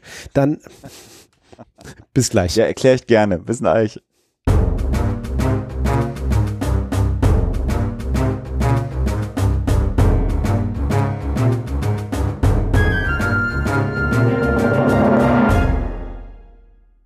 Sind wir wieder drauf? Wir sind wieder drauf. Ich muss noch einen Satz sagen, bevor mir Inkonsistenz vorgeworfen werden wird. Ja, auch ich habe schon zu Beginn, insbesondere von Huxilla-Folgen gesagt, hört die heute jetzt mal nicht, äh, wenn ihr nicht so gut drauf seid, oder hört die jetzt mal nicht, weil äh, äh, unter Umständen könnt ihr euch das belasten, weil das ein ganz schwerwiegender Inhalt ist. Das habe ich gemacht. Ähm, das könnte man jetzt auch als Content-Warnung oder Triggerwarnung versehen. Ich weiß aber aus vielen E-Mails, Berichten, Tweets oder wie auch immer, dass es Menschen gibt, die Huxilla gerne zum Einschlafen hören. Und wenn ich weiß, dass es ein Thema ist, bei dem ich selber nicht einschlafen kann, dann sage ich das den Leuten halt einfach. Das ist das, was ich meine mit Sachen ins Netz stellen oder in die Öffentlichkeit bringen. Ich bin einfach nett. Und dann kann jeder entscheiden, ob er sagt, nee, will ich hören oder nicht. Mhm. Ähm, das ist aber Das steht so auch dem Einzel, also ich würde sogar noch weitergehen. Du kannst als als Einzelner äh, dein Produkt mit so viel Triggerwarnung versehen, wie du lustig bist. Das Problem ist halt in sozialen Medien, dass es von anderen eingefordert wird. So, genau. Du würdest ja Na? nie, also das habe ich nie bei dir erlebt, dass du mir gesagt hättest, äh, oh, in dem Bartocast, da äh, rubbelt sich aber eine Perle ein und äh, so, Barto, mach da mal eine Triggerwarnung rein. Tut sie das? In einem schon. Ich sage jetzt nicht in welchen, ihr müsst alle durchhören. es gibt einen, da ist es so. Ach, naja. Du schickst die Leute Während du parallel im Hintergrund Menschen äh, sterben hörst, Ja. kommt jemand im Vordergrund. Perlensuche. Hm? Ich habe das gehört, Rudloff, auch wenn du ein bisschen leiser bist. Ja, ja, nee. Die, die, die Muschelsucher sozusagen, ne? Irgendwie jetzt im Bartocast. Ach ja. Perlen vor die Säue, ich verstehe. Ja, aber ich, ich, Ähm. ich, ich, werde die, ich wiederhole die Frage. Äh, Du, du hast keine Studie gefunden, äh, die irgendwie den, ähm, die Sinnhaftigkeit von Content-Warnungen äh, in irgendeiner Art und Weise belegen würde. Hätte es dir gereicht, du hättest eine Studie gefunden? Äh, nee, natürlich nicht. Und das ist äh, jetzt, wo ich auch wieder wissenschaftlich publiziere oder das zumindest versuche, äh, ist ein Kreuz. Äh, wann darfst du denn äh, in einem wissenschaftlichen Artikel sagen, dass etwas so ist? Äh, das musst du ja eigentlich tun. Also grundsätzlich publizierst du in der Wissenschaft, indem du sagst, äh, hier, so ist die aktuelle Sachlage, ich habe eine neue Idee äh, und deshalb habe ich irgendwas gemacht und wir gucken ob mal, ob sich meine Idee bestätigt. Das ist Wissenschaft in Kurzfassung. Und wenn du da über den, äh, äh, wie ist denn die aktuelle Sachlage schreibst, musst du ja irgendwie die aktuelle Sachlage beschreiben können. Gut, bei einem Thema wie Gravitation sind wir uns alle einig, dass vermutlich an fast allen Punkten auf diesem Planeten Sachen nach unten fallen. Das ist relativ einfach. Aber natürlich, wenn du, je kleinteiliger dein wissenschaftliches Gebiet wird, desto schwieriger wird es. Das heißt, die entscheidende Aussage ist, ab wann kann ich denn etwas in der Wissenschaft als Fakt ansehen? Oder die Aussage, wann ist denn irgendwas so? Und da reicht es eben nicht, äh, und ich habe, da kann ich dir zwei Beispiele für geben. Äh, amerikanische Studie findet heraus, dass das sagt halt überhaupt gar nichts aus. Das ist Genau. eine Studie äh, und die kann diese eine Studie in diesem einen Studiendesign unter genau diesen einen Bedingungen hat eine Aussage. Das ist toll. Das hat aber zunächst mal überhaupt gar keine Aussage für alle Menschen auf diesem Planeten, wenn es sich jetzt um psychologische Dinge zum Beispiel handelt. Ja, Das heißt, Es sei denn, der Forschungsbereich ist relativ neu. Dann kann es, mh, ja, aber dann, kann, dann Da hat geht's, es da, ein, da geht's eine Richtung, da hast du eine Richtung, in die du zumindest denken kannst. so. Impuls, einen Impuls für weitere Ja. Forschung. Mhm. Ja, der würde Ja gut, und wenn, ja gut, und, und ja, aber auch für mich in dem Moment erstmal so ein, so, ein- so ein Licht, an dem ich mich schon erst einmal orientiere. Ich aber weiß, das kann auch sein, dass dieses Licht nicht da ist, aber besser etwas als nix, ne? Genau, das ist dann das. äh, Und, und wenn die Menschen, die diese Studie gemacht haben, verantwortungsvoll mit Wissenschaft umgehen, dann schildern sie in der Regel ihre Ergebnisse und dann hast du in so einem Paper immer eine Discussion oder eine Conclusion. Und in dem Fall würde da immer drinstehen, further studies are required. So. Genau. Ne? Ja. Das wäre dann so, das ist so das, was man ja häufig. Noch liest. noch, Boah, noch wie, du musst das mal hinkriegen, in einem peer-reviewed Magazine reinzubringen. There's no need for further research. All details are cleared. Ich glaube, das hast du, glaub du, einen genau. Ich glaube, ich, ich, ich glaube, die höchste Stufe wäre sowas wie ähm, äh, By now there is sufficient evidence that genau, genau. Und zwar in deinem Paper, in einem neuen das No one can ever reject bla bla bla. Ja, also äh, gut, ne, warum stelle ich die Frage? Also weil äh, das Ganz- äh, ja, Ganz kurz, ich wollte noch ganz kurz, und es gibt jetzt, äh, gab eine, ähm, äh, ich habe das kürzlich im Dudelfunk morgens im Bad dann gehört, wo äh, es, glaube ich, eine Studie zum, zum Lügen gab, Mhm. irgendwie, wo die dann darüber so rumgekaspert sind, dass, dass am Ende offensichtlich Männer dann entweder genauso viel oder mehr als Frauen lügen, also irgendwie so. Und dann haben diese beiden Moderatoren, wie die dann sind, total gut drauf morgens, bla, ein Mann und eine Frau, bla, und haben sich darüber unterhalten. Und irgendwer hat dann auch gesagt, naja, das war wohl eine Metastudie. Ja, Und dann haben sie aber darüber nachgedacht, ja, man weiß aber gar nicht, was sie die in der Metastudie gefragt haben, die Menschen. Dann habe ich gedacht, okay, ihr habt das Prinzip von Wissenschaft so überhaupt gar nicht verstanden. Nee. aber dieser Meta scheint ja schon interessant zu sein. Der hat sehr viel publiziert. Der hat sehr viel publiziert. Ja. Deswegen arbeiteten aber diese beiden jetzt auch offensichtlich beim Dudelfunk und nicht in der Forschung. Und vielleicht könnte der Sven uns das etwas besser erklären. Ach Gott. Also, äh, ja, ich versuche Überleitung, wa? Überleitung. Oh, Brück, Brück, Brückenbauer. Äh, nee, nee, aber warum, warum spreche ich das ganze Thema an, was die letzten Monate auch äh, so durch die ähm, einschlägigen Foren und Nachrichten geisterte, ist die Replikationskrise in der Psychologie. Ja. So, dum, dum, wo man dann sagt. Scheiße, ich habe mit der Meta-Analyse wieder alles kaputt gemacht. Ne? Falsches Stichwort. Nö, nö, eigentlich nicht. Aber äh, kommen wir gleich drauf. Also warum eigentlich Replikationskrise? Also die Frage ist tatsächlich, also ganz einfach der Fakt, dass sich die Ergebnisse von vielen. War ganz blöd, ganz kurz. Ja. Ist das wirklich der Fakt oder das Fakt? Die Tatsache, dass ähm, ein Traum. Während ich noch überlegt habe, hat Herr Rundloff die Antwort geliefert. So, so kennen und lieben wir ihn. Ich Geht beides, laut Duden, der oder das. Danke. Ich arbeite ja in der Kommunikation. Ich muss ja synonym. Der Duden hat auch keine Ahnung. Nee, der Duden, der Duden hält ja auch nicht fest, was richtig ist, sondern was Sprachgebrauch ist und ist nicht verbindlich, weil es keine Festschreibung der deutschen Rechtschreibung gibt, da wir in Deutschland ja auch nicht Deutsch als Amtssprache haben. Das ist es ist keine Amtssprache definiert, ne? Richtig. deswegen gibt es deswegen gibt's ja auch Deutschland gerade. Ich, ich, ich, ich, ich, rufe jetzt nicht, ich, ich, rufe jetzt nicht Ralf aus, äh, auf, da irgendwie nochmal reinzugrätschen im Chat. Ähm, ähm, Sprachvorgaben. Äh, also es ist tatsächlich so, dass äh, sich die ähm, Ergebnisse von einzelnen Studien, äh, insbesondere auch in der Psychologie, häufig nicht wiederholen lassen. Das heißt, es hat zwar vielleicht mal jemand ein Ergebnis gehabt und das auch publiziert und dann versucht jemand ein, ein anderer äh, das nachzustellen und er kommt nicht auf die gleichen Ergebnisse. Ähm, so, da kann man natürlich sagen, also erstmal, warum ist überhaupt das Ganze wichtig? Ähm, ja, ich kann halt beim bei wissenschaftlichen Studien jeglicher Art, nicht nur bei der Psychologie, wenn ich versuche zu forschen, kann ich ganz viel falsch machen. Ich habe ganz viele Fehlerquellen. Ähm, in den Naturwissenschaften äh, ist es natürlich grundsätzlich schon mal einfacher, äh, weil ich da an vielen Stellen davon ausgehen kann, haben wir Physik. Wir gehen mal davon aus, dass irgendwie es einige grundlegende physikalische Gesetzmäßigkeiten und so etwas wie Konstanten gibt. Deshalb musste man natürlich auch erstmal herausfinden, dass es die gibt. Aber ähm, jetzt hat man irgendwie auch eine Basis, wo man sagen kann, okay, wenn ich gewisse Messungen mache, ähm, und äh, dann äh, kann ich davon ausgehen, äh, dass das auch, äh, dass da nicht so wahnsinnig viele Fehlerquellen äh, da sind, weil allein das, was ich da zu messen versuche, sich nicht wahnsinnig groß verändert. Ähm, aber allein schon, wenn ich jetzt so in den Bereich reingehe, Medizinforschung, da gibt es dann ja auch immer mal dann ganz schön viele äh, Zeitungsberichte drüber. Normalerweise, wenn ich versuche, an irgendwelchen Medikamenten zu forschen, dann fange ich erstmal irgendwo im Labor an, so mit der Grundlage. Ähm, wirkt das überhaupt? Also gibt es da überhaupt einen Stoff A, der irgendwie auf einen, auf einen Fakt B irgendwie wirkt? Dann probiere ich das vielleicht noch im Tiermodell aus. Und das ist dann häufig schon der Punkt, wo dann irgendwelche Veröffentlichungen kommen, äh, wo dann ganz tolle Zeitungs Überschriften rausgemacht werden. Ja, äh, hier äh, ganz toller, ganz tolles neues Medikament quasi entdeckt irgendwie, mit dem man jetzt endlich Alzheimer heilen kann, weil irgendwie ein Molekül irgendwie in einigen Ratten etwas verändert hat, wo es dann losgeht zu sagen, ja, Moment, ihr habt es mit Menschen noch nicht ausprobiert.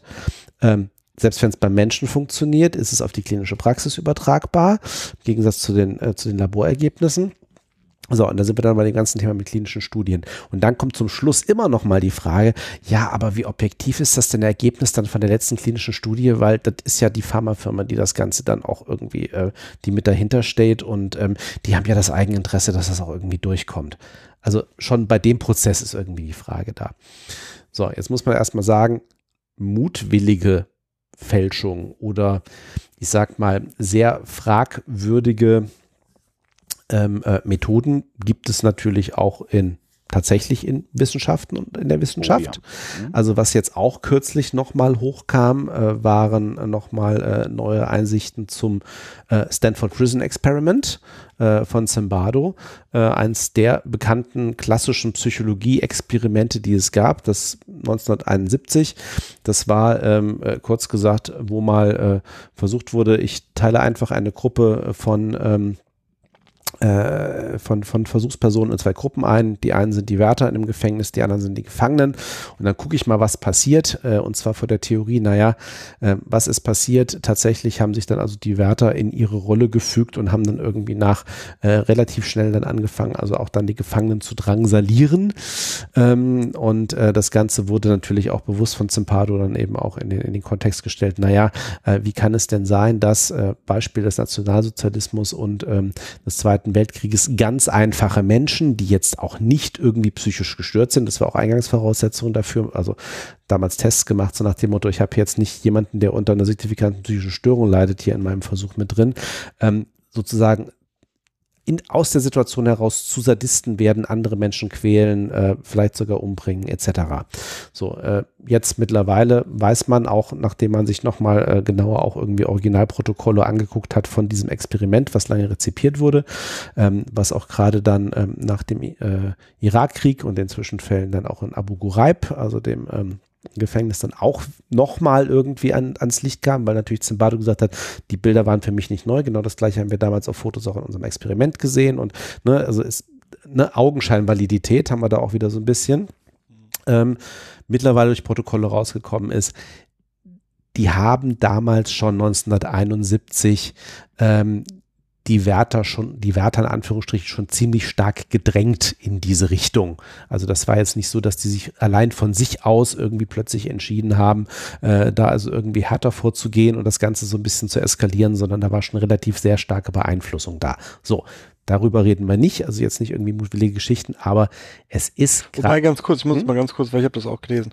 Mich, mich, hat die Kritik da nicht so wirklich überzeugt, muss ich mal ganz ehrlich sagen. Zum einen, weil wir die Replikation haben durch Sheriff im, im, im entsprechenden äh, Design von ihm und zum anderen widerspricht sich das, also klar, Zimado war da unsauber in der Kommunikation dessen, was er getan hat, will ich gar nicht drüber streiten, aber die Leute haben ja trotzdem, obwohl sie keine Not hatten, sich dafür entschieden, so zu handeln, wie sie handeln. Ja, und man könnte noch hinzufügen, weiterer Fakt ist, das enthebt dem Ganzen auch äh, nicht die Grundlage, was die Anwendbarkeit auf die Praxis angeht, weil es auch in, im normalen Leben ja nicht so ist, als ob diejenigen, die in einer solchen Situation drin sind, nicht von außen gedrängt würden, sondern eben ne, das System oder. Also es ging eher in Richtung Milgram, ne? So, das war, war genau. eher vielleicht mhm. Richtung mhm. Autoritätsgehorsam, genau. genau. als es hat sich frei entwickelt. Genau, so genau, so. Ähm, und eben tatsächlich, also es ist jetzt eben auch damit auch zu sagen, die Ergebnisse sind jetzt eben an der Stelle eben auch nicht völlig falsch, nur äh, es gibt eben auch äh, dann natürlich die Frage so, naja, also ne, wie weit kann dann eben auch die Interpretation an der Stelle gehen. In den Sozialwissenschaften haben wir halt grundsätzlich die Probleme, das, was wir dazu versuchen zu untersuchen, das muss oft erstmal definiert werden. Vieles davon ist nicht direkt messbar, muss halt und, oder ist interpretationsfähig. Ja, in den meisten Fällen, es gibt viele Störfaktoren. Meistens müssen wir Menschen befragen, wie sie sich fühlen oder wie sie Dinge einschätzen. Ja, und ähm, das ist eben auch das äh, in der Psychologie insbesondere. Wir haben halt da ein Forschungssubjekt, das mitdenkt, das auch sich, also sei es wie, wie bewusst auch sagt, so, ich bin hier eben auch in einem Experiment, natürlich seine Theorie darüber bildet. Ja, äh, wie heißt es schon, die Sozialpsychologie des Experiments, also sozusagen die Metaforschung, was geht eigentlich sozialpsychologisch bei einem psychologischen Experiment ab? Ähm, also, und manche Fragen sind eben auch aus ethischen Gründen einfach nicht experimentell erforschbar. Ja, das kommt Und auch. das, das Gegenstand unserer Forschung ändert sich in seiner Gesamtheit über die Zeit. Das kommt das auch mir ganz dazu. oft bei ja. der Replikation, also ja. das ist ja spannend, die, die Replikationskrise, wie sie ja heißt, die wir in der Psychologie haben, betrifft ja so wie ich das überblicke, aber korrigiert mich, ja nicht die, die Wahrnehmungsexperimente, sondern wir sind so wie ich das überblicke, hauptsächlich, nicht hauptsächlich, doch hauptsächlich im sozialpsychologischen genau. Bereich im weitesten genau. Sinne. Ja. Und da habe ich mich halt immer gefragt, aber auch, ganz ehrlich gesagt, ich habe das nicht so im Detail verfolgt, habe ich aber mich immer gefragt, naja, der Mensch, wie wir ihn jetzt 2020 haben, ist halt auch nicht der aus dem Experiment 1960, sondern die Gesellschaft und damit, oder andersrum, der einzelne Mensch und damit die Gesellschaften haben sich ja nun mal einfach äh, 60 äh, Jahre weiterentwickelt. Und, ne? und äh, genau das, Generationeneffekte, aber auch noch davor. Ähm, und da habe ich auch ein schönes Beispiel, auch aus meinem eigenen Studium noch, habe ich glaube ich auch schon mal irgendwann erzählt. Ähm, kulturelle Unterschiede ohnehin weil äh, an wer, wer, wer, was ist denn der Kontext und wer sind die Versuchspersonen für eine konkrete Studie und wie weit sollte ich denn diese Ergebnisse überhaupt generalisieren? Und gerade bei sozialpsychologischen Themen kann es natürlich gut sein, dass ich einfach schlicht gesellschaftliche Unterschiede habe, ja, die vielleicht auch nicht ganz einsehbar sind. Ich habe es extra nochmal nachgeguckt, was es eigentlich genau war, weil das war tatsächlich schon bei uns, glaube ich, im zweiten oder dritten Semester, als unser Methodikprofessor sagte, ja, es wäre ihm tatsächlich passiert als Doktorvater, dass einer seiner äh, äh, da äh, seiner Doktoranden, der hat versucht, eigentlich, was er untersucht hat, er hat als Grundlage für seine Doktorarbeit versucht, ein, ein klassisches ähm, Experiment von äh, Brunner und Goodman von 1947 zu replizieren. Ähm, und zwar war das damals, hat man amerikanischen Kindern, die sollten die Größe von Dollarmünzen aus dem Gedächtnis schätzen. Den hat man so ein Apparat gegeben, da konnten sie irgendwie die Größe von so einem Lichtkreis irgendwie so einstellen, wie sie halt irgendwie meinten, haben gesagt, okay, jetzt, ne, also ne, irgendwie so eine 5-Cent-Münze, wie groß ist die denn? So, und dann halt mhm. geguckt, so, wie nah liegen die denn dran? Was damals gefunden wurde, was Bruno und Goodman gefunden hatten, waren, dass höhere Münzwerte werden grundsätzlich stärker überschätzt. Ja, irgendwie ist 5 also Cent wird ein bisschen überschätzt, aber irgendwie tatsächlich jetzt irgendwie äh, ein Dollar wird also irgendwie tatsächlich äh, deutlich mehr überschätzt. Und Kinder aus armen Verhältnissen überschätzen mehr als solche aus reichen Familien. Ne, was natürlich gesagt wurde, ja, die Münzen haben halt einen Wert. Der Wert drückt sich quasi indirekt auch in der Größe der Münze aus und da findet halt eine Überschätzung statt. Und wenn ich halt besonders äh, ein dem halt eben mehr Wert zumesse, weil ich eben auch eigentlich aus armen Verhältnissen komme, habe ich auch die stärkere Überschätzung. Das war so die Theorie, komplett klassisches mhm. Experiment. Der versuchte das irgendwie zu replizieren und hat das nicht rausgekriegt, hat sich tatsächlich dann auch noch bei einer USA-Reise tatsächlich auch noch mit, mit dem ursprünglichen Forscherteam dann irgendwann nochmal in Verbindung gesetzt, die natürlich dann irgendwie auch schon Ruhestand waren, irgendwie der Nachfolger, um zu gucken, mache ich das wirklich genauso, wie die das gemacht haben damals? Ja, hat er gemacht. Und plötzlich haben sie drauf, ja, sorry, aber es ist ein kultureller Unterschied, weil es waren halt keine amerikanischen Kinder, es waren halt Kinder aus Deutschland ähm, und sei es, dass eben auch die, die, ähm, die äh, sozioökonomischen Unterschiede zwischen den beiden Versuchsgruppen da nicht groß genug waren, aber er hat im Grunde einen kulturellen Unterschied gefunden. So, und dann kommt genau das noch dazu, was eben Sebastian gerade gesagt hat, dann verändert sich das halt auch über die Zeit, weil der hat natürlich dann auch diesen Versuch jetzt nicht irgendwie zwei Jahre nach dem Originalversuch gemacht, sondern halt irgendwie zehn oder zwanzig Jahre später. Und das kann sich halt auch nochmal verändert haben. So, das heißt, es ist schwierig zu messen. Und dann ist ja die Frage, ob wir irgendwann gar kein Münzgeld mehr haben. Genau. Ja, das ist ja auch so eine Entwicklung, die sich entwickelt. Dann kannst du sowas auch nicht mehr äh, replizieren. Und umgedreht, äh, zum Beispiel von Dingen, die sich verändern. Wir haben, es gibt ja durchaus Studien, haha, äh, die äh, die Hinweise darauf geben, dass die Beweglichkeit der Daumen, ja, und auch die Koordination Auge-Daumen mhm ähm, bei jüngeren Menschen deutlich besser ist als zum Beispiel Menschen meines Baujahres. Mhm. Das liegt sicherlich an den mobilen Endgeräten und Touchscreens, mhm. äh, äh die benutzt werden. Das heißt, auch diese Aspekte muss man natürlich berücksichtigen. Das ist noch ein zweites Beispiel für den Punkt, ähm, den du gerade gebracht hast. Plus ja auch genau solche Effekte, was wir auch schon mal zitiert hatten, äh, das habe ich schon wieder vergessen, ähm, der Effekt, dass äh, über die Zeit hinweg äh, wir immer intelligenter werden oder beziehungsweise die, die, also die, die nachfolgende Generation immer intelligenter werden. Das heißt, sie schneiden bei Intelligenztests immer besser ab. Ähm, was da empfehle ich, ich das in Deutschland die entsprechende Folge zu hören, weil ich mir gerade auf der Zunge lag zu sagen, wieso, der Durchschnitt ist immer bei 100. Genau. Aber hört einfach da in die entsprechende Folge genau. rein. Und ich habe den Eindruck, dass das in Deutschland gerade eher rückläufig ist, aber das ist ein anderes Thema. ja. so. Also ja, ich glaube, Sachsen ver versaute einfach äh, die den Schnitt. positive Entwicklung. Liebe Grüße nach, nach Sachsen und viele. Ich halte demnächst einen Vortrag im Dresden. 16 in Sachsen. Aber wir wissen Dresden ja, ist toll. Aber wir wissen ja auch, Intelligenz hat. Dresden ist wunderschön. aber auch andere Ecken von Sachsen. Intelligenz hat nichts mit Verstand zu tun. Ähm, Oh, schöner Satz. Sagt der ehemalige Vorstand von Mensa.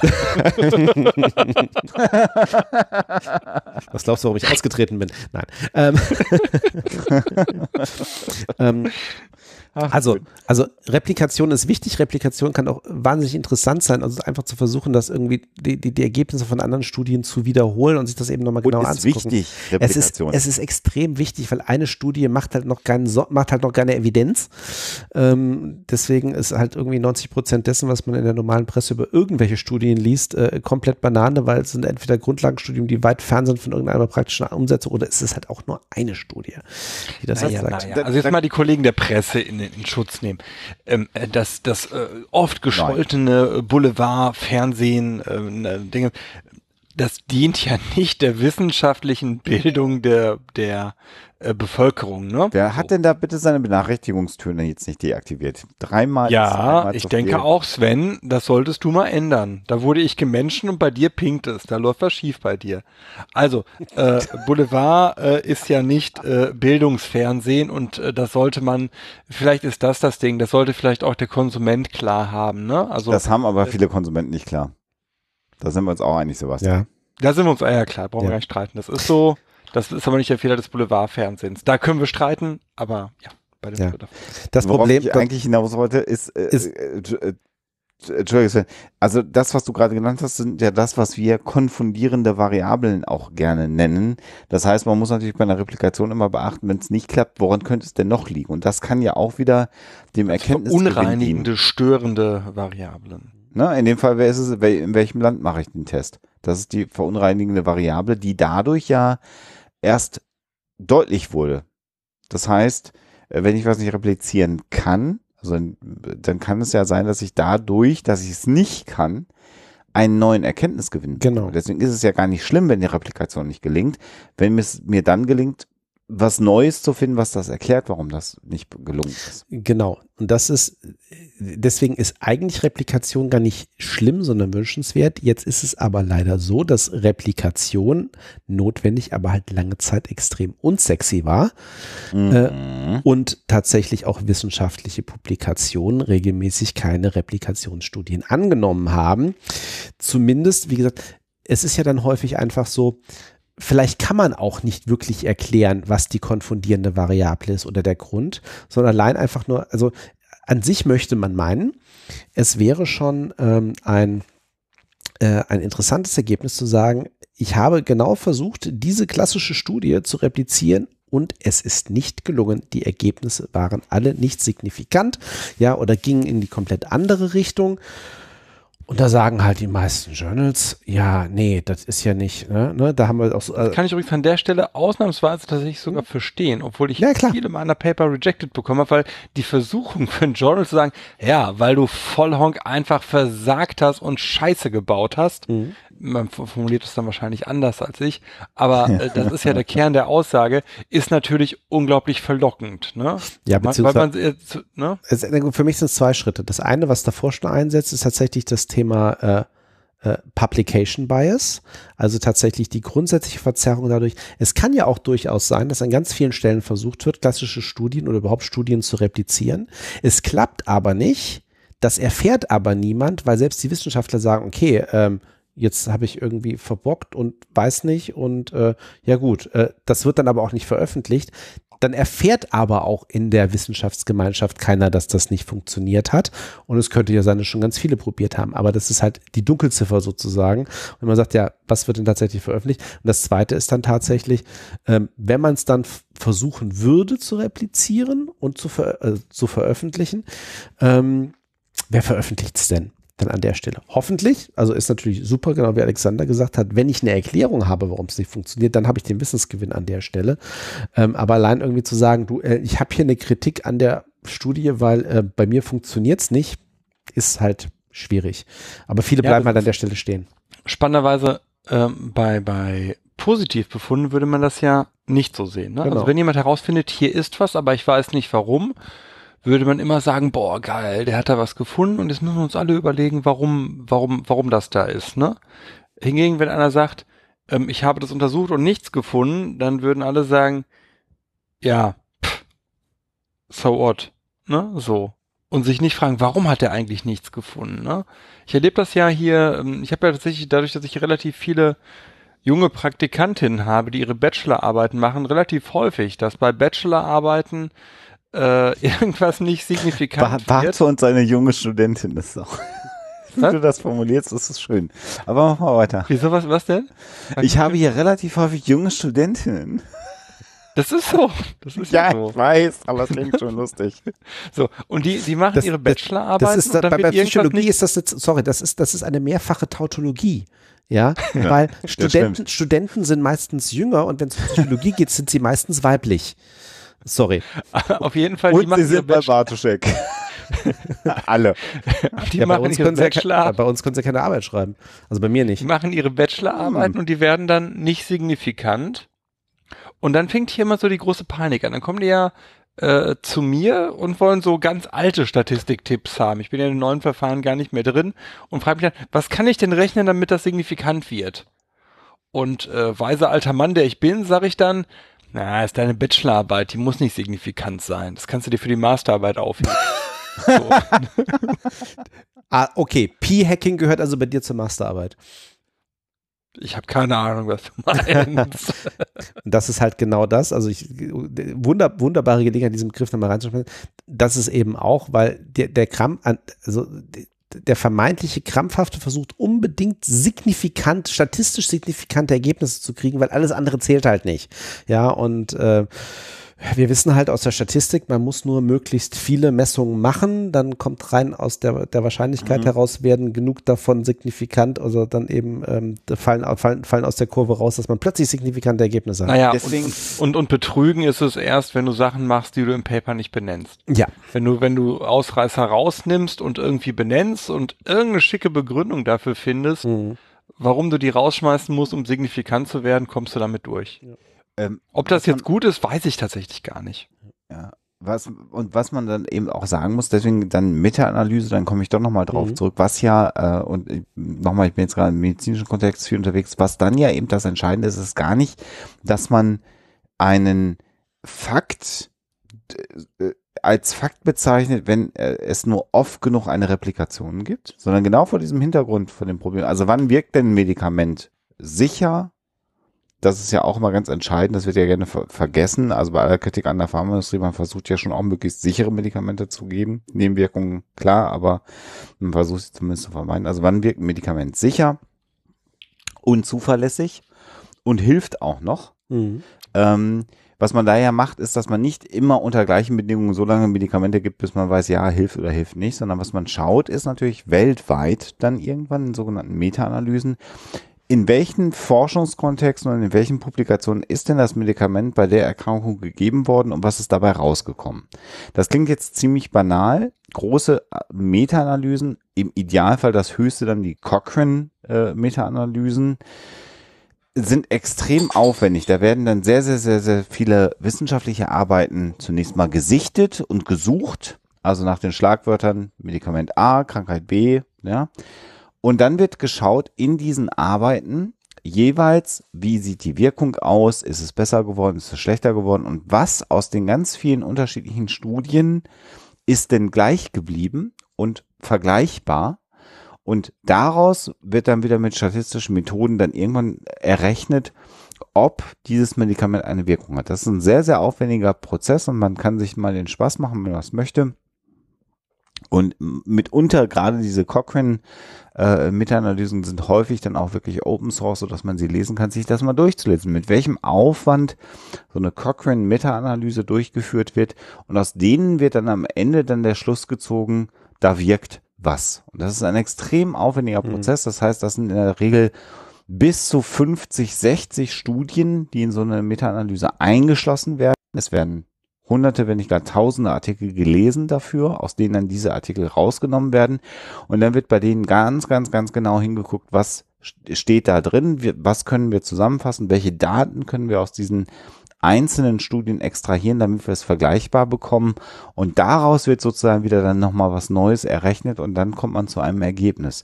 Das ist ein extrem aufwendiger Prozess und dann sind wir wieder bei der Replikation, weil offensichtlich es ja nicht so sexy ist, wenn man immer das Gleiche macht, dann will das auch kein Magazin mehr drucken. Ja, wenn man sagt, das ist ja gar kein Original Content. Was habt ihr denn da gemacht als Forscher? Das ist dann nämlich genau der Weg, dass es immer leichte Variationen gibt. Wenn man ehrlich ist, hat man sie benannt. Und trotz allem kann man dann durch so eine Meta-Analyse am Ende dann eine generelle Aussage treffen und idealerweise dann sogar, da sind wir bei kulturellen Unterschieden natürlich und in der Medizin sind das auch immer Ernährungsunterschiede zum Beispiel, ähm, ne? also man ernährt sich unterschiedlich, das kann Einfluss haben, äh, quasi einen globalen Blick auf die Wirksamkeit eines bestimmten Wirkstoffes und dann irgendwann kann man immer noch mit einem Fehler, den man natürlich ehrlicherweise immer noch benennen sollte, aber davon ausgehen, dass etwas eine Wirkung hat oder eben keine Wirkung hat. Mhm. Ein sehr aufwendiger Prozess. Und so kommt man eigentlich in der Wissenschaft. Ja. Nee, Entschuldigung, bin fertig. Nee, bin fertig, bin fertig. Okay. Das Spannende ist, dass dieser Prozess halt auch dauert, natürlich. Ja, ne? ewig, man so, ewig und drei Tage. Und, und dass der Stoff, bei dem dann am Ende steht, dass er wirkt, schon davor gewirkt hat. Ja, ja, genau. Wisst, wisst ihr, was ich meine? Das macht ja, tatsächlich. Ja, ja. Ähm, ähm, Oder auch nicht, aber ich weiß, was du meinst. Ja, ja, genau. Ja. Genau. Das macht tatsächlich an der Stelle äh, schwierig, wenn, wenn ähm, man abseitigen medizinischen, also ich mach's mal ganz offen, ich habe seit ein, zwei Jahren ein chronisches Problem äh, mit, mit einem Organ und dann guckst du natürlich auch durch, was gibt es und so weiter und so und äh, ne, was ist wie erforscht und dann kommst du genau an den Punkt, wo du nicht den medizinischen oder schulmedizinischen, um diesen Begriff zu benutzen, Bereich verlässt, sondern dich fragst, kann es einfach sein, dass für Präparat X eben noch nicht genug Studien vorliegen? Und das ist ein ganz spannender Bereich, gerade bei Leuten, die ernsthafte Erkrankungen haben oder terminal oder ne, also mögliche sterbenskrank äh, Sachen haben, äh, die dann auf einmal relevant werden, weil du dann eben nicht die Zeit hast, als Mensch in deiner Lebensspanne mitunter zu warten, bis alles sauber äh, meta-analysiert ist, ne? Wobei man aber auch da sagen muss, äh, dass tatsächlich in der Medizin, wenn du jemanden hast mit einer letalen äh, äh, Perspektive, das heißt, er wird sterben, wenn, also mit unseren Mitteln können wir hier nicht lebensverlängernd oder lebenserhaltend tätig sein, es ja immer die Option gibt, dann auch Medikamente zu geben, die eben noch nicht ihre Wirksamkeit erwiesen haben. Das weiß das ich. Nee, ja schon. Die, die Ebene meine ich gar nicht. Ich meinte aus Sicht also. des Betroffenen. Dass man auf einmal anfängt, auf Wegen zu, zu wandeln, auf die du so. normalerweise nicht wandeln würdest, weil Ach du so, sagst, so rum, so rum. So, ja, weißt okay. du? Hm. Genau. Wir haben der heute gar nicht Strohhalm. so viele Fragen von, bitte? Genau, ja, ja, genau. Das ist der Strohhalm, der aber noch irgendwie evidenzbasiert ist. Mm, so mm, sein. Mm. Nee, ihr, ihr, wisst, was ich meine, ne? Ich glaube, das ja, ist ja, ja, geworden. Ja, ja wir, wir, wir haben gar nicht so viele Fragen beantwortet, habe ich das, das Gefühl. Nee, das ne? meinst du. Also äh, Replikationskrise zum Beispiel war, kam, kam von mehreren Hörern. Was ich übrigens gut finde an der Psychologie, so als Wissenschaft an sich, ähm, und vielleicht, weil ich Psychologe bin, glaube ich das nicht. Ach. Ich, ich finde, wir Psychologen gehen sehr offen damit um und ich glaube, andere Wissenschaften würden das nicht tun. Äh, ja, ja, ich, ich also ich, ich, ich glaube, das denke ich auch und ich glaube, das hängt auch damit zusammen, eben, äh, was ich zum Anfang des Themas geschildert habe, wir wissen halt, wie schwierig der Gegenstand unserer Forschung ist und wie knifflig es sein kann. Und das ist ja auch genau das, was wir im Studium lernen. Ja, ähm, wie, wie baue ich eigentlich eine robuste Studie? Ja, was, was muss ich eigentlich von vornherein schon mal bedenken, auch wenn ich denke, dass ich das irgendwie, das, was ich da untersuche, schon relativ gut kenne, ja, ähm, und, und eben auch das Handwerkszeug und trotzdem wissen wir, es sind Wahrscheinlichkeiten, es kann zufällige Ergebnisse geben, ich kann versuchen, das mit Statistik einzugrenzen, aber letztendlich, ähm, ähm, ich, ich habe irgendwann, das war so ein Mantra, mit dem ich dann irgendwie so ein bisschen durch die Gegend gelaufen bin, ähm, ich äh, als ausgebildeter Psychologe ähm, kann ich per se nicht Menschen besser einschätzen als Nicht-Psychologen. Ich weiß nur besser, was ich falsch machen kann, wenn ich das versuche. Mhm. Ich glaube, Psychologie ist eine der ganz wenigen Disziplinen, die sich immer und konsequent ihrer eigenen Fehlerdimension äh, äh, bewusst ist. Mhm. Und damit sehr offen in der Kommunikation auch umgeht. Ähm, andere Wissenschaftsdisziplinen tun das vielleicht intern. Ich glaube, die Psychologie oder das, was die Psychologie auszeichnet als Disziplin, ist, dass sie damit immer sehr, sehr offensiv umgeht. Äh, das ist auch der Grund, warum, glaube ich, Psychologen, wenn sie, wenn sie viel Ahnung von Statistik haben, das bin ich ja nicht wirklich, ähm, ähm, äh, sehr das gut sind darin alle sind. drei nicht mehr, weil das habe ich, das merke ich auch immer wieder hier, weil es einfach so viel. viele neue statistische Verfahren gibt, Ja. die ich einfach so Ja. drauf gucke und mir denke, hm, da haben wir damals gesagt, das kann man irgendwann vielleicht mal rechnen und jetzt ist es halt Standard irgendwie, Ja. so bei, Ja. bei ähm, äh, äh, also gerade so multidimensionale Skalierungssachen, Ja. wo du dann drauf Ja. guckst und denkst, oder multivariate Verfahren generell, wo du drauf guckst und denkst, oh, da hätten wir früher irgendwie ein halbes Semester dran gerechnet. Und jetzt äh, ist das halt Standard, ne? So, das ist schon, das ist geil, dass das so ist und dass wir veraltet sind, aber dementsprechend, ja, so ist das halt, ne? Worauf ich noch hinaus wollte, ist, dass wir da als Psychologen ganz oft anderen Disziplinen auch in die Suppe spucken. Weil wir sagen, ja, ja, das ist Mhm. klar, wenn du, wenn du, ja, mit, bei, bei der Datenlage, wenn du da halt so lange dran rumrechnest, klar wird das signifikant. Was heißt denn das? Und das ist ähm, in, in den Publikationen, in, in denen ich tatsächlich mit Statistik gearbeitet habe, da geht's auch gar nicht unbedingt immer um, um Signifikanz, sondern häufig ist es so, das ist so das, was Sebastian sagt, und das ist dann noch viel schlimmer, wenn man qualitativ forscht. Das wäre jetzt nochmal ein ganz anderer Exkurs, den wir machen, aber es geht ja auch ganz oft darum, dass du zunächst mal äh, irgendwo anfängst, sehr offen dir etwas anzuschauen äh, und dann daraus Ideen entwickelst für Dinge, die man dann quali äh, quantitativ, äh, tatsächlich statistisch signifikant, das wäre dann immer das Ergebnis, anfängst zu untersuchen. Du musst ja auch, wenn du sauber wissenschaftlich arbeitest, einen Grund haben, warum du eine Hypothese hast. Also jeder kann sagen, ich habe die Hypothese, dass in Altona in der Schneidereitstraße die Gravitation nicht funktioniert. Und dann kannst du diese Hypothese haben. Und wenn du dann sagst, ich schreibe jetzt dafür einen Forschungsantrag, dann werden die Menschen sagen, das Worauf ist schön, dass immer? das, This was once revealed to me in a dream. ja, so genau. Und dann, und dann sagen die, sagen die Menschen, die äh, Steuergelder für Forschungszwecke verwenden, das ist eine schöne Idee, aber dafür zahlen wir ihnen kein Geld, weil das reicht mir jetzt gerade mal nicht. Wohingegen, wenn du in irgendeiner Art und Weise sagst, zumindest es haben mir eine signifikante Anzahl von Personen das gesagt oder so, dass da die Gravitation nicht funktioniert, oder ist ein blödes Beispiel, aber ihr ahnt, worauf ich hinaus will. Das heißt, Nein, nein, nein, nein. Ich habe Fallbeispiele aus der Bibliothek äh, extrahiert, in dem berichtet wurde, dass Gegenstände nach oben fielen. So, das möchte ich jetzt gerne untersuchen, dann werden die sich das angucken und sagen, hm, das ist zumindest mal interessant und es gibt einen Grund, warum er das macht oder machen möchte. Und dann kann man sich das überlegen. Das heißt, ähm, äh, äh, diese, diese Jagd nach Signifikanz ist irgendwann wichtig, weil wir irgendwann auch Aussagen treffen wollen, die eine allgemeine Gültigkeit haben, mit einem gewissen Fehler. Da sind wir wieder Psychologen. Aber es darf auch durchaus mal Studien geben, wo es nicht um Signifikanz geht, sondern wo es darum geht, einfach auch mal Hypothesen zu generieren für Dinge, die man später untersuchen will. Auch das ist wissenschaftliche Methodik. Ähm, und, aber das ist halt eine Sache, die du in den Boulevardmedien nicht diskutiert finden wirst, weil es da auch wahrscheinlich nicht hingehört. Wobei es schade ist. Wissenschaftskommunikation und so. Ja, da, genau, Wissenschaftskommunikation. Ich glaube, dass auch Boulevardmedien dem einen Raum geben würden, wenn man ihnen erklärt, wie. Da bin ich sofort bei dir.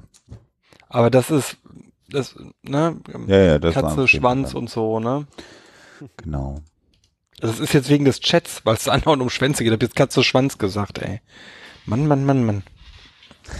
Ja, seit wir, seit wir das Foto erwähnt haben, gibt es glaube ich auch im Chat kaum noch. Ich habe das anderes Foto Thema. gepostet und seitdem so. diskutiert der Chat, ob der Penis dort irrigiert ist oder nicht und wer den längsten hat und den schönsten. Ja, wie deine Antwort darauf lautet, wissen wir. Ich sag mal so, ich bin ganz weit vorne, egal wobei. Das ist so eine schöne Geschichte. Wir haben, wir haben fast drei Stunden auf dem Tacho. Ich glaube das nicht. Hm. Ja. Mit tatsächlich drei Themen. Ja, ich habe auch gedacht, ich, ich- tatsächlich habe ich im, Vor, äh, im, im Vorfeld gedacht, irgendwie, oh, oh, oh. Ihr- Genau, und der, Wie- und, und, der, und der Sven ist so gut vorbereitet. Der hat so viele Sachen in diesem Trello-Ding an die Wand geklebt, oder Ja. wie man das auch immer nennen Ja. mag. Und Sven hat gar nichts erzählt heute. genau. Was hast du eigentlich gemacht die letzten Monate, Sven? Also genau. Ich habe das Trello-Board gebaut. die, die, das Trello gebaut. Ja, super. Das ist der Grund, warum es seit zwölf Monaten keine Sendung gab. Wir brauchen Tre Trello. Wir brauchen ein Trello. Genau. Ähm, äh, ich glaube, was wir, was wir heute nicht mehr vernünftig besprechen sollten, aber vielleicht beim nächsten Mal tatsächlich besprechen sollten, wäre die Geschichte mit äh, eine Nachfrage, Umgang mit kranken Angehörigen. Ich glaube, das ist ein Thema, was, glaube ich, relativ. Ich habe das gerade in Trello verschoben auf den nächsten Termin. Ah, ich habe das gerade, das Da hat warst sich du bei mir schneller. bewegt. Da warst ein du Traum. Da warst du schneller. Und ich kann tatsächlich, äh, zu einem ähnlichen Thema kam heute gerade noch per E-Mail eine Frage rein, können wir dann auch mit behandeln. Äh, also tatsächlich äh, nicht, nicht kranke Angehörige, aber äh, auch Umgang mit äh, psychisch kranken Mitbewohnern in WGs. Ich habe heute von einer meiner Mitarbeiterinnen gehört, dass es WG-Castings gibt heutzutage. Ja, ja, klar. Ja, ja. Ja, klar, natürlich. Nee, das- das Klar, hab ich- das hab Düsseldorf ich- war ja sicher. Nee, das habe ich von meiner, das habe ich von einer Kollegin gehört, äh, die, äh, die deren Tochter Sebastian, gerade das- äh, anfängt aber- zu studieren. Ja. Sorry, das überrascht Sie. Das hat, also Das hat hattet ihr auch schon in den 40ern, ich weiß, und so. Ich weiß. Boah. Ja, aber du, du hast doch nicht einfach ein Zimmer gemietet. Da musste man in die Küche gehen, da musste man Tee trinken und da musste man sich so drüber unterhalten. Wie ist denn das? Du Müssen hast so, auch in Münster studiert, mein muss, müssen wir, müssen wir getrennte Regale in Ja, den Kühlschrank das früher ein haben? bisschen anders. Da, da, hat man, kein- da hat man keinen Tee getrunken, ne? Das ist der Unterschied. Das ist der Punkt, Ja, man kannte sich halt. Also das finde ich spannend. Früher wurden WGs viel öfter angelegt mit Leuten, die sich halt kannten und heute äh, bevorzugt man mitunter, habe ich mir erklären lassen, fremde Leute, weil es dann auf der privaten Ebene nicht so knallen kann. Es hat aber, ach, weißt du, aber das ist jetzt aber auch anekdotisch. Ich glaube, es gibt Ja. immer beides. Und das Problem ist, selbst wenn vier Freunde zusammenziehen. Ich habe hier ein N von 1 gehabt und da war es Das unwidersprochen. ist signifikant, hochsignifikant. So. Signifikant Ja, ist nicht alles. Die Effektstärke, die Effektstärke ist wichtig. äh, ne, sag mal, sag mal, vier Jungs ziehen zusammen, die sich gut verstehen, dann kriegt der eine eine Freundin, dann sagt er, wisst ihr was, Jungs, das ist schön mit euch zu wohnen, aber ich würde jetzt gerne mit meiner Freundin äh, zusammen wohnen. Dann zieht er aus und dann muss er diesen Slot wieder neu füllen. Und spätestens dann äh, beginnen diese Casting-Geschichten. Also das habe ich ständig erlebt. Das ist jetzt für mich nichts Überraschendes, dass man das macht. Das haben wir damals, glaube ich, oder das haben Menschen damals nicht Casting genannt, sondern es Ich war glaube, einfach, das ist es, was mich irritiert. Du hast recht. Ich glaube, das ist echt die Begrifflichkeit, dass man da so ein, so ein Label dran klebt jetzt. Ja, Ja. ja. Also dass, dass, dass man, da haben sich dann Leute in der WG vorgestellt. Hm? Und Alexa hab und ich ich haben das auch Hm. gehabt, äh, haben das auch gehabt. Wir haben auch überlegt, damals in Münster, als wir zusammengezogen sind, hatten wir noch ein Zimmer überhaupt für das weiter vermieten. Und dann sind ein paar Leute vorbeigekommen und dann haben wir gesagt, weißt du was? Nee, dann zahlen wir lieber mehr Geld. Das musst du echt am Ende so eines Gesprächs bringen. Und, was meint ihr? Ach, weißt du, bist ganz nett, So aber teuer ist gut die überlegt. Ja. Aber Hör lieber, Äh. ich soll vier Promille hören, das verstehe ich nicht, sagt gerade der Chat. Nee, also wenn, wir- wenn wir über WG-Auswahl reden, empfehle ich immer gerne den, den, das äh, Regiedebüt von Danny Boyle, Kleine Morde unter Freunden, Shallow Grave, äh, was ja auch äh, genau, genau damit beginnt und äh, sie sich dann jemanden in die WG holen. Naja, ach, es ist ein sch schöner schwarzer Film. Kleine Morde unter Freunden. Oh mein Gott, ich gucke gerade, wie alt ist. Oh, der von 94, oh Gott. Ja. Ja. Ähm, also, wir können ja schon mal sagen, also Umgang mit kranken Angehörigen äh, werden wir in der nächsten Sendung, die am 8. März ausgestrahlt werden wird, behandeln. Mhm. Ne? Das kann man ja schon mal Genau. äh, sagen. Also 8. März der nächste Termin und im Moment sind wir alle guter Hoffnung, dass wir diesen Termin auch wahrnehmen werden. So ist es. Und wir haben in diesem Trello-Board ganz, ganz viele Themen. Sven hat das gesagt, wir wollen ein bisschen mal wieder mehr Popkultur machen. Bis dahin hat Sebastian auch mal wieder die Folge über Terminator gehört vom Psychotalk und weiß, was ich ihm heute erzählen wollte. Die Folge war damals über Schwarzenegger, mein Lieber, nicht über Terminator. Stimmt, die war über Schwarzenegger. Ja. Ich habe tatsächlich jetzt gerade das zweite Becks getrunken und werde langsam blümerant. 8. März, äh, übrigens Internationaler Frauentag. Das war der Grund, warum Sebastian sich diesen äh, Termin ausgesucht hat. Tatsächlich wusste ich, da ist irgendwas, weil der tatsächlich bei uns zu Hause früher gefeiert wurde, äh, vor dem sozialistischen Hintergrund meiner Mutter aus Polen und so. Jetzt haben wir noch vier Minuten. Der wurde, Wir der, werden wurde wieder verwechselt, Sven. Ich glaube, ich verwechsel den ganzen Abend wieder Barto und Sven, wird hier geschrieben. Das ist relativ einfach festzumachen. Alle Aussagen, wo du dir denkst, ach herrje. das ist der Bartoschek. Das ist Ah, ihr beiden. Du versuchst es immer wieder. Wir müssen, wir müssen gerade noch, wir haben noch ein paar Minuten, damit jeder was pluggen kann, was er pluggen möchte. Ah, ähm, äh, ich möchte zum, zum letzten Thema, das hatte ich mir nämlich auch noch notiert, äh, Replikationskrise. Ähm, d, d, d, d, d, ah, äh, sag du was, ich suche noch. Äh, Sebastian. Ich, mir fällt gerade nichts ein. Ich äh, bin, ich habe dieses ja Jahr ba- vor, nur Sachen zu machen, auf die ich Bock habe. Und wenn ihr die scheiße findet, ist mir das dieses Jahr wirklich egal. Und wenn ihr die gut findet, freue ich mich umso mehr. Das ist so mein Anspruch an 2019. Hm. Ich kann äh, sagen, das poste ich jetzt auch im Chat und ihr könnt es dann eingeben und das ist tatsächlich, werdet ihr da was finden. Äh, ich äh, habe ein neues Podcast-Projekt, von dem ich persönlich sehr, sehr, sehr begeistert finde. Ich finde das wunderbar und ihr findet es unter dem äh, unter der Internetseite www.geilerhoaxmaster.de und da findet ihr ein großartiges neues Podcast-Projekt von mir und das solltet ihr euch alle anhören. Schweigen wir jetzt alle auf diesen Link klicken, den ich gerade im Chat Ich klicke gemacht habe. gerade auf. Was ist das denn hier? Ah. Mein Hodensack ist klein. wusste ich's doch. Ach, immer die gleichen. Ich mache dieses Jahr, wenn alles äh, gut geht, werde ich dieses Jahr schöne Sachen mit Wolfgang machen. Wolfgang Wendland. Fällt mir gerade ein. Haben wir auf der Ruhrbarone äh, Weihnachtsfeier vereinbart.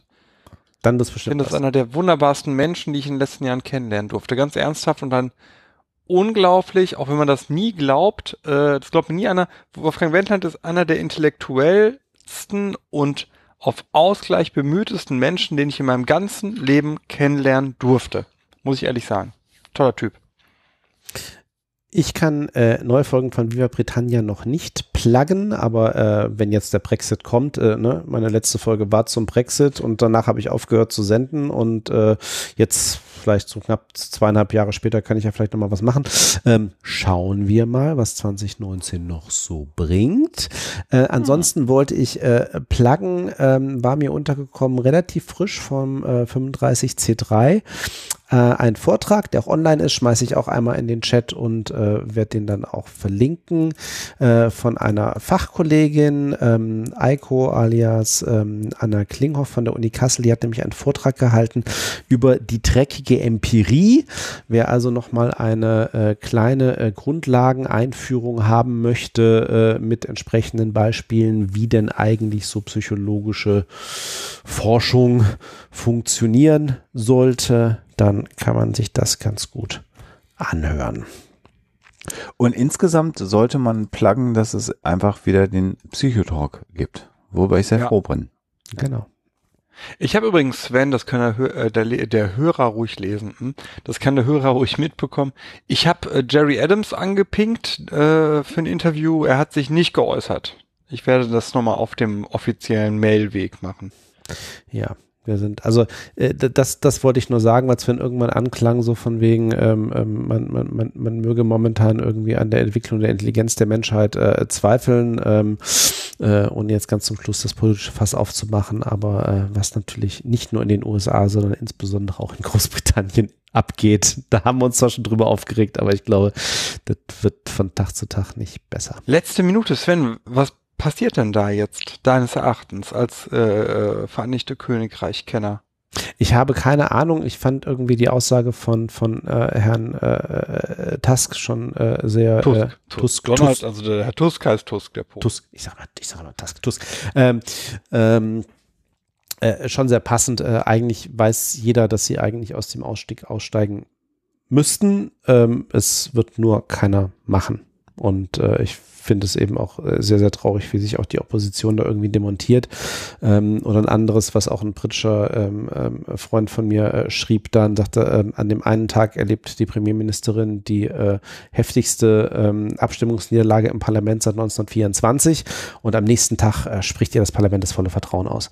Ähm, d- das, Naja, Ja. aber auch nur mit 14 Stimmen Mehrheit. ne? ja, aber trotzdem eine Mehrheit. Das, das Schlimmste, was das ja passieren, Adenauer Aussage. Ja. ne? So, ja. das, das Schlimmste, was ja passieren könnte, ist, äh, dass es tatsächlich zu einer zweiten Abstimmung kommt und nochmal der Exit gewählt werden würde. Das wäre, glaube ich, sowas, Ja. dann Wahrscheinlich da wird dann das bis jetzt gerade Universum gar nicht drüber nachgedacht, das stimmt. Ja, genau. kollabieren. Da hast du Ja, recht. Also stell, Das stell dir mal vor, es, es, es, es kommt jetzt so weit, dass es tatsächlich nochmal zu einem Volksentscheid kommt und da wird wieder Exit gewählt. Dann muss da das Universum kollabieren. Ich hoffe nur, dass es Nordirland möglichst wenig Gewalt geben wird und ich zweifle langsam daran. Weil das echt übel ist, Oh, was, was. Jetzt kommt ein Downer, jetzt kommt ein Downer am Ende. Lass uns einen haben. Aber das Schöne ist ja, Irland wird trotzdem grüne Wiesen haben und tolle Butter für uns hier in Kontinentaleuropa liefern. Und Guinness. Und, und irgendwann gibt's Frieden auf der Welt. Irgendwann ist soweit. Wir haben so viel Frieden auf der Welt wie noch nie und so viel Wohlstand. Das vergessen wir nur immer wieder. Das ist halt so. Und das spricht wiederum für uns, dass wir es vergessen, weil das zeigt, dass wir uns darauf fokussieren können, weil es uns gut geht. uns Das geht's. war gut. Ach, uns geht's zu gut. Nein, uns geht's nicht so gut. Es, es sollte uns noch besser gehen. Wir schauen Aber mal. es ist 8. halt März, schlecht, ne? das Problem. Neun- neun- 29. März ist das Datum. Mal gucken, wie die Situation am 8. März ist. Wenn wir uns in 29. März ist was für ein Datum? das Der offizielle Austrittsdatum. Brexit. Ach, Ja, der Tag danach gebe ich einen Workshop zu Chemtrails in Bielefeld für die politische Aufklärung. Äh, Zwei Dinge, die es nicht gibt, Chemtrails und Bielefeld. Aber Barto, du machst das schon.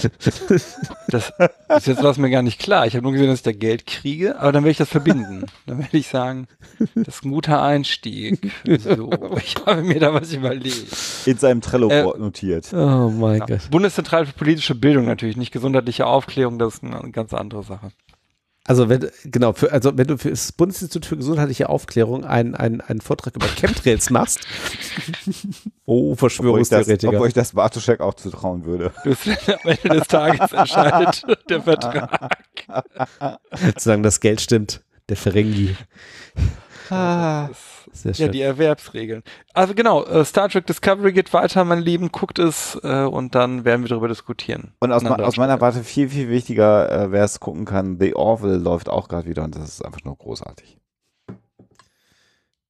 Gut.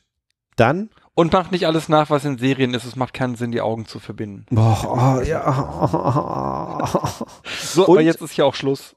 Und es war mir ein Fest, mit euch beiden wieder zu podcasten. Das hat Ja, das nicht stimmt. lange nicht Das gedauert. Ebenso. Ja, Das machen wir wieder kommt anders. gut nach Hause. Vielen äh, Dank. Ähm, Allen, die dabei waren, live, vielen Dank an den Chat. Äh, vielen Dank äh, an alle Zuhörer für eure Aufmerksamkeit. Bis dann. Bis dann. Ciao. Tschö. ciao.